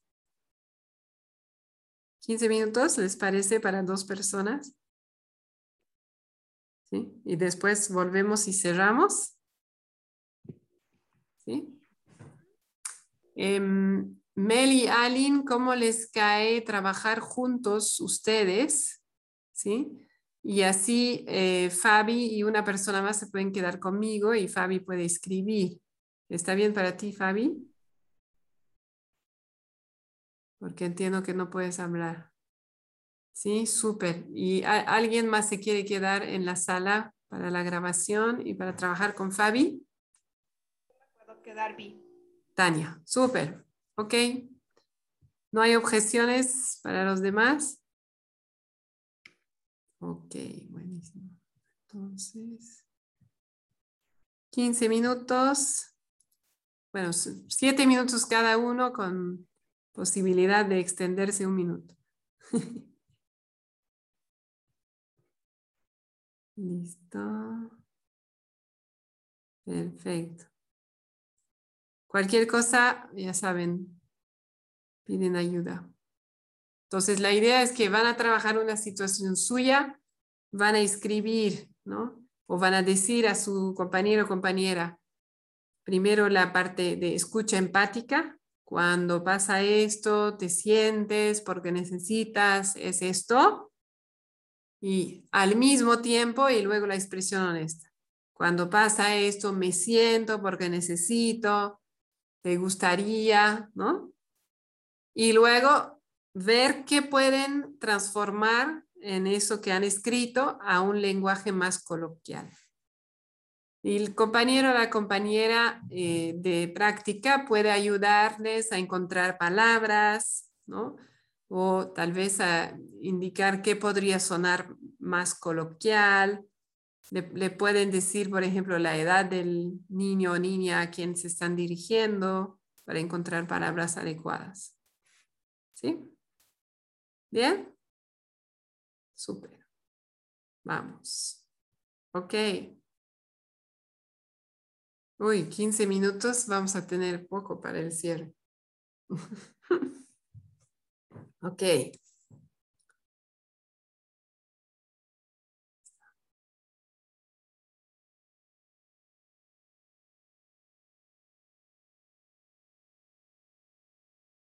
Ya, yeah. Tania y Fabi, podemos trabajar aquí en la, con la grabación. Em, ¿Una de ustedes quiere empezar?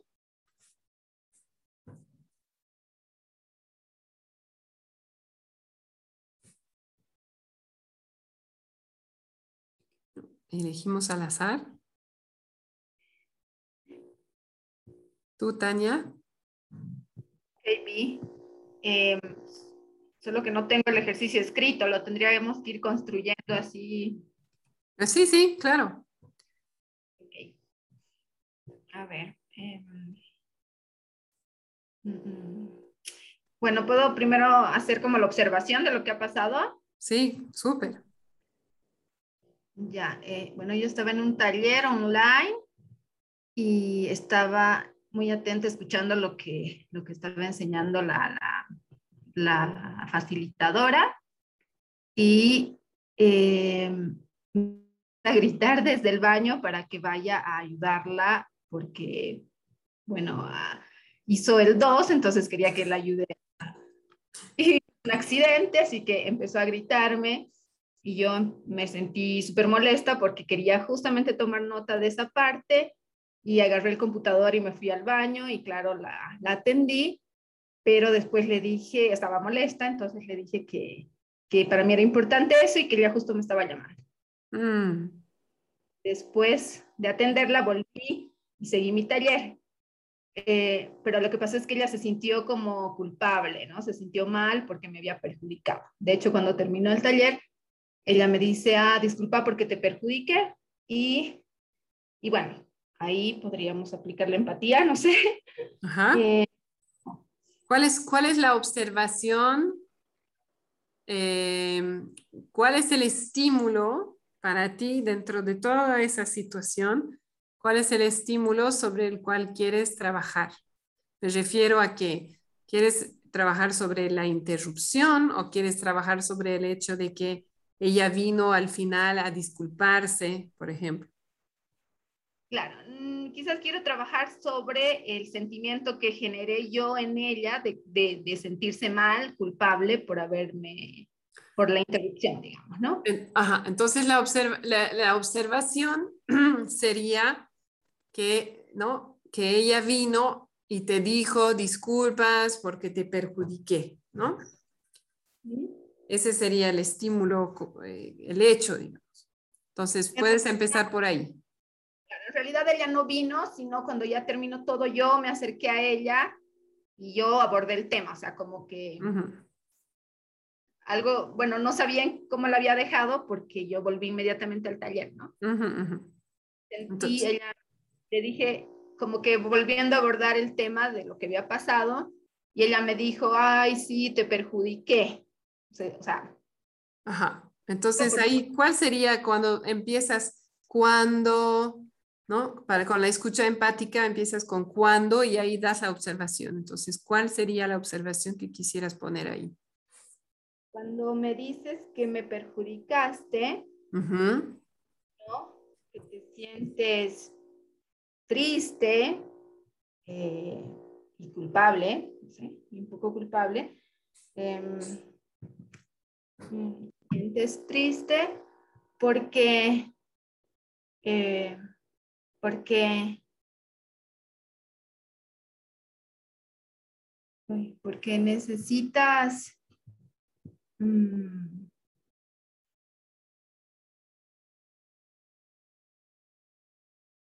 mm, triste? Porque, uy, porque necesitas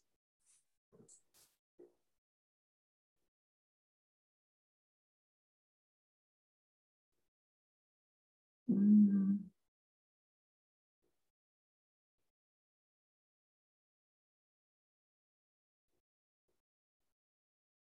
Tranquilidad. Necesitas tranquilidad al hacer tu petición, al a llamarme y, no sentir que eso puede afectarme, o afectarme. Y, Y lo que te gustaría es que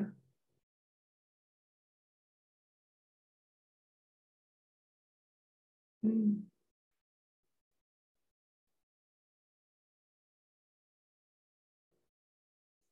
Ay, no sé, es que no te, no te riña o no sientas que yo me he visto perjudicada o afectada por tu necesidad. ¿Es esto?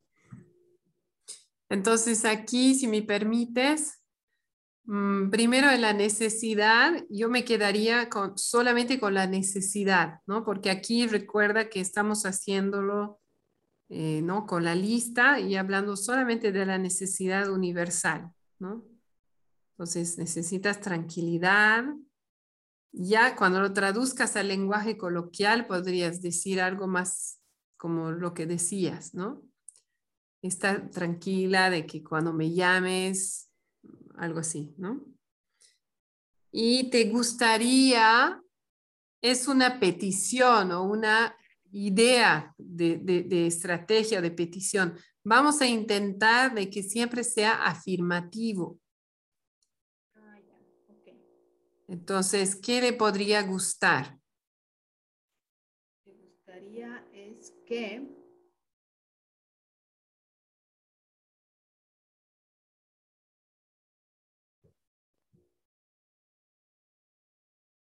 es que comprenda eh, que comprenda tu eh, la urgencia de tu llamado, algo así. Mm, me siento un poco incómoda con la palabra comprenda porque no es muy específico. Eh, yo, ahí yo escucho una necesidad, ¿no? La necesidad de, de ser comprendida. Eso sí. Pero como estrategia eh, es muy amplio. Entonces, podría ser algo como ¿Te gustaría que cuando me llames, eh, yo, em, digamos, te responda de, ¿no? en, en ese minuto? O sea, algo específico así. Claro que te, ¿Te gustaría que yo, cuando tú me necesites, te responda en ese minuto sin molestarme? Porque yo me molesto.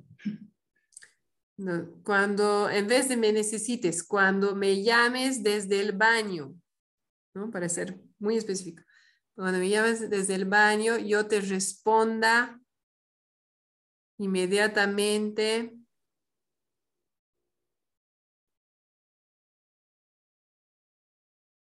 Puede ser con, no sé, con...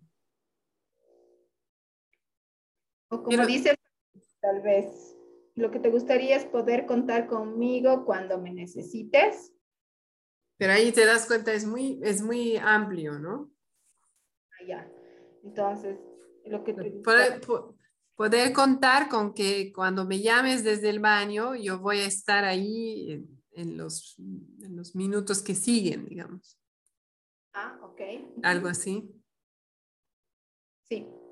Ahí está Fabi eh, sugiriendo poder contar conmigo cuando me necesites o cuando me llames.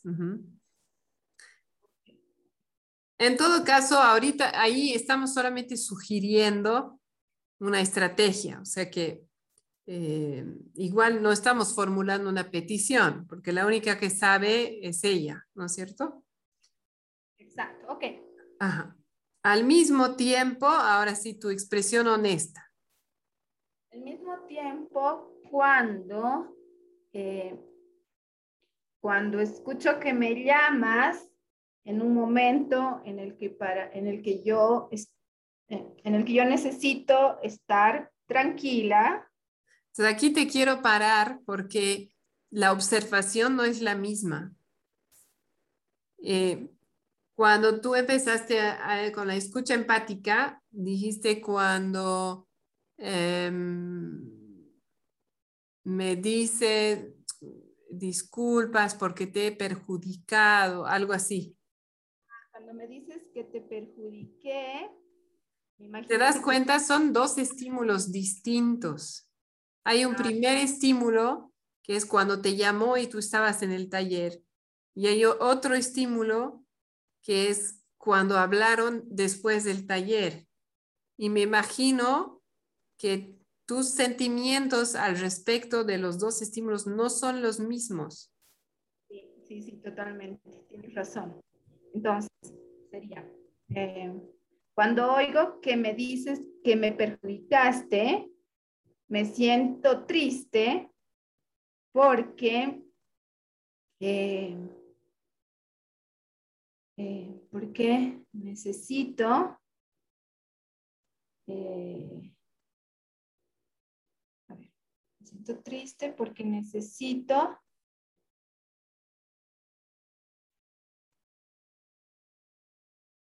comprensión, porque necesito, no, me siento triste.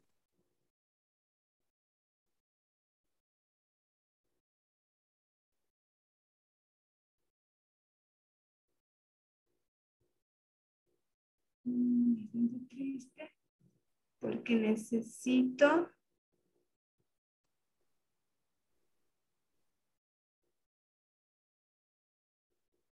¿qué necesidad puede ser? O sea, lo que quiero decir es porque necesito mm, que es, mm, ay, ¿qué necesidad es esa? Porque necesito que sepas que puedes contar conmigo. Mm. ¿Cuál es esa necesidad?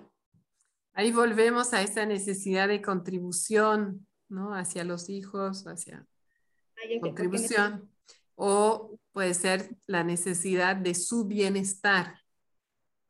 Exacto, y que, y que confíe y que pueda confiar en mí, digamos, ¿no? Porque mm.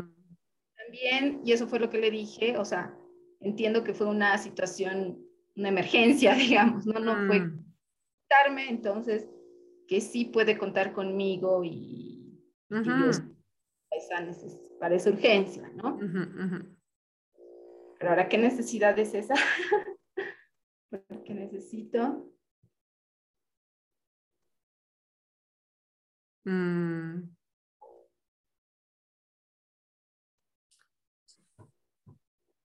Es como la necesidad de confianza, de, de ofrecerle eso, ¿no? De ofrecerle confianza, o apoyo que viene dentro de esa necesidad de contribución. Contribución, sí, tienes razón. Porque necesito es, es un poco como que si dijeras que tú valoras la confianza, entonces la valoras para ti, pero también la valoras para ella, ¿no? ¿Sí? ¿Se entiende? Entonces, claro que ahí es donde se ve muy, muy claramente por qué es importante poder traducir al lenguaje coloquial. Porque si tú le dices, porque valoro la confianza, tal vez va a ser difícil para ella entender. En cambio, si le dices lo que acabas de decir, que es importante para mí que tú sepas que puedes contar conmigo, eso sí lo va a entender. ¿No? Pienso. Entonces, la necesidad universal es la confianza. Ajá, puede ser. Ya. Y, luego vendría, sería posible para ti, bueno, ahí se me ocurre, más que una petición, bueno, sí, aunque también es una petición, ¿no? Sería, o, bueno, sería posible para ti llamarme cuando lo necesites. O sea, cuando, cuando ocurre alguna situación de emergencia, puedes llamarme aunque yo esté ocupada. No sé. Y se me ocurre algo, ¿estás abierta a escuchar? Sí, claro. Eh, algo como, eh, ¿te gustaría, sería posible eh, acordar juntas eh, diferentes formas de llamarme según el grado de urgencia. Mm, ¿no? Por ejemplo, están volviendo. Eh, por ejemplo, ¿no? Que si no es urgente llamarme mamá, pero si es urgente, ¿no? Un, eh, mi, hija hacía un, sonido de búho, ¿no? Uh, uh. Entonces, se me ocurre algo que, que te ayuda a ti a diferenciar el grado de urgencia. Aquí está Fabi diciendo, estaría bien que yo te avise cuando estoy ocupada para que solo me llames si es muy importante. Que podría ser otra petición. Sí, me parece genial, ¿no? O sea, eso, el grado de urgencia, en la medida de, o sea, en la medida de, en la medida en que yo esté ocupada, entonces solo llamarme cuando sea realmente muy urgente. Ajá, súper. Em, Fabi, me siento incómoda porque no pudimos hacer tu situación y por una necesidad de reciprocidad y de participación. Y quisiera preguntarte cómo te sientes con eso.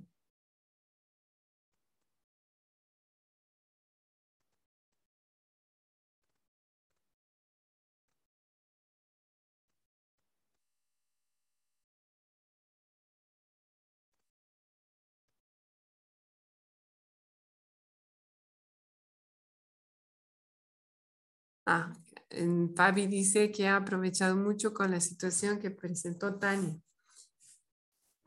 Bueno, me siento aliviada y agradecida, Fabi.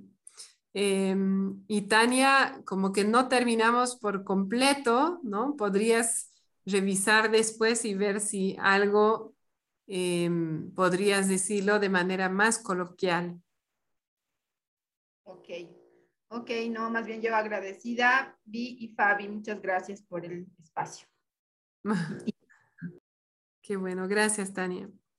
Eh, estamos sobre la hora, pero me encantaría eh, escucharles, tal vez en cerrar con, cómo les fue y si tienen alguna duda, eh, estoy aquí para resolverla.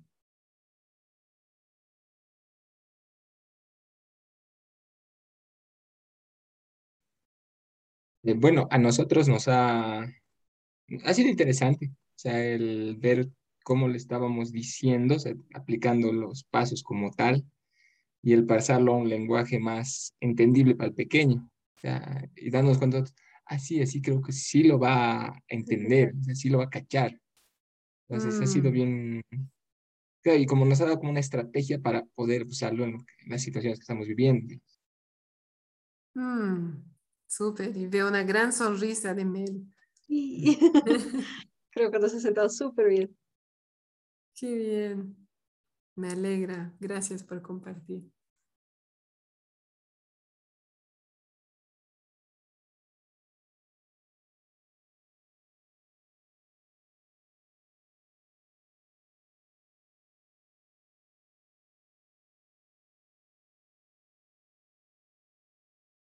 Fabi, me gustó mucho el encuentro de hoy. Me siento agradecida con cada uno y una de ustedes. Gracias a ti, Fabi, por estar, aunque no puedas participar verbalmente esta vez. Y gracias por compartir también tu, tu experiencia.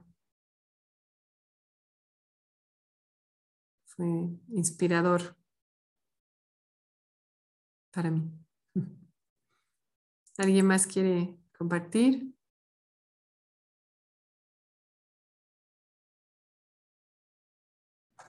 Pues yo me sentí así un poquito como paralizada en estar yendo, yendo y viniendo para el, la traducción acá en el libro. como que lenta con eso de cuál sería la mejor transcripción este, para hacer y luego también, como dices, acomodarlo a las edades, porque acá también me, ¿qué vas a hacer? Me dice la pequeña, sé que para mí es más difícil y yo no, no es que sea más difícil, es que es diferente. Mm. Ahorita no está funcionando. Entonces, este, si me quedo, lo que me gustó más fue la clarificación del principio, porque de alguna manera ya había empezado a hacer esto por mi cuenta, entonces como acá Nerea también maneja palabras más de España y así. Esto es un poquito, aparte hay que traducirlo a mi español. Ah, sí, sí, sí, sí. Y, pero sí, ya como que ya iba un poquito en, en, ese camino yo con lo que me había topado de que me decían que estaba hablando muy, muy, muchas palabras o que no me entendía, ¿no? Entonces lo fui haciendo sin, sin saber a cómo, cómo podía. Ay, no, no me acuerdo. Entonces, este, me quedo ahí con la tarea para hacer esto más práctico para mí. Quizás hacer mis, mis, mis propias traducciones acá como las de Nere. Y, y, enfocadas también en las edades. Mm. Pero ya lo que me queda, lo que me gustó más de la sesión fue lo de notar la atención y ir más, o sea, ir cuidando más la intención. Mm. Más que el resultado, creo que con eso esto se va a mover un poquito más fácil. Mm. Muchas gracias. Gracias, Ada. Escucho esa como incomodidad o incertidumbre al, traducir al lenguaje coloquial. Y quiero, quiero aprovechar para recordar que, que la intención pesa más que las palabras, ¿no? Y a veces en, en esto es un poco como aprender un, un, nuevo idioma, un idioma extranjero, y si, si estamos apuntando a la perfección, no vamos a poder empezar a hablar hasta mm. estudiar los cinco años, ¿no? Entonces también aceptar que no va a salir perfecto y va a haber veces en las que, ah, tal vez lo hubiera dicho de mejor forma así o así, pero en realidad enfocar la atención más en la intención y, un poco menos en las palabras. Sí. Sí, no, el grande mío se fija hasta en la pronunciación. Es que lo estás diciendo muy... Y yo, wow, no me estoy fijando en eso. A ver, ¿cómo lo dirías tú? Y ya me dice yo, ay, no es que no noto la diferencia. A ver, voy a intentar y a que él me diga así, pero sí es un montón de aprendizaje. Mm. Mm, gracias,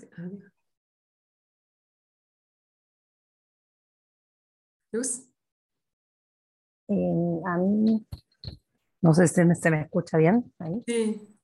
A mí lo que me resultó interesante en este ejercicio es un poco soltar eh, eh, el lenguaje por ahí que es más de CNB y em, lo que hacía mm, en referencia en el libro de esto de, bueno, uy, estás hablando como, eh, a mí me ha pasado muchas veces con, con mi, pareja o incluso con mis hijos, de estás psicoanalizándome o estás hablando uh, de vuelta como estos ¿no? mensajes y, frustrarme y, decir, uy, no, entonces no, no hablo más, no digo más volver al viejo estilo de, eh, de comunicarnos.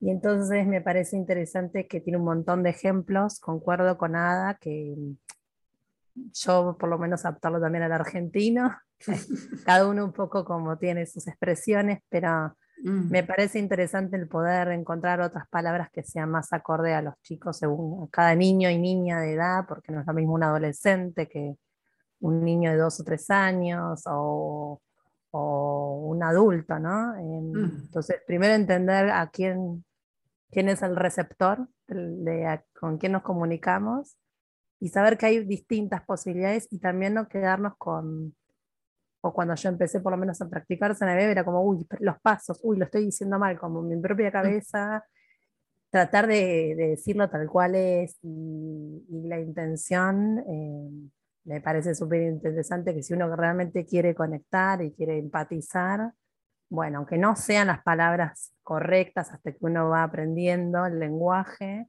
puede como, o a mí me sirve como para relajar, ¿no? Como enfocalizar en, conectar y no tanto en decirlo correctamente. Un mm. poco lo que hablábamos, vi también de esto de hacerlo bien o ser la niña buena, bueno, me parece que es también un poco soltar ahí de, de no sé, que no, si no es así, va a salir mal y no sirve.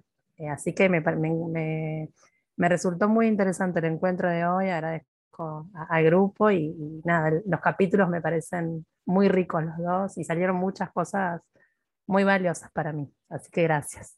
Mm, gracias, Luz. Yo me siento muy agradecida con todos ustedes y todas. Em, a mí también me sirve muchísimo, me, anima y me motiva a seguir. Em, me siento acompañada, así que gracias por estar, por participar, por su entusiasmo y sus compartires. Y estoy feliz de, seguir y, de que todavía tengamos muchos capítulos más. Así que mm, ah, veo que hay un, chat más. Eh, ah, no, ya había leído. Bueno, gracias realmente por estar y nos vemos en un par de semanas. Que estén bien. Gracias, chao. Gracias. Gracias, Gracias, Vi. Gracias, chicas. Hasta en dos semanas nos vemos. Sí, gracias. Chao. Chao.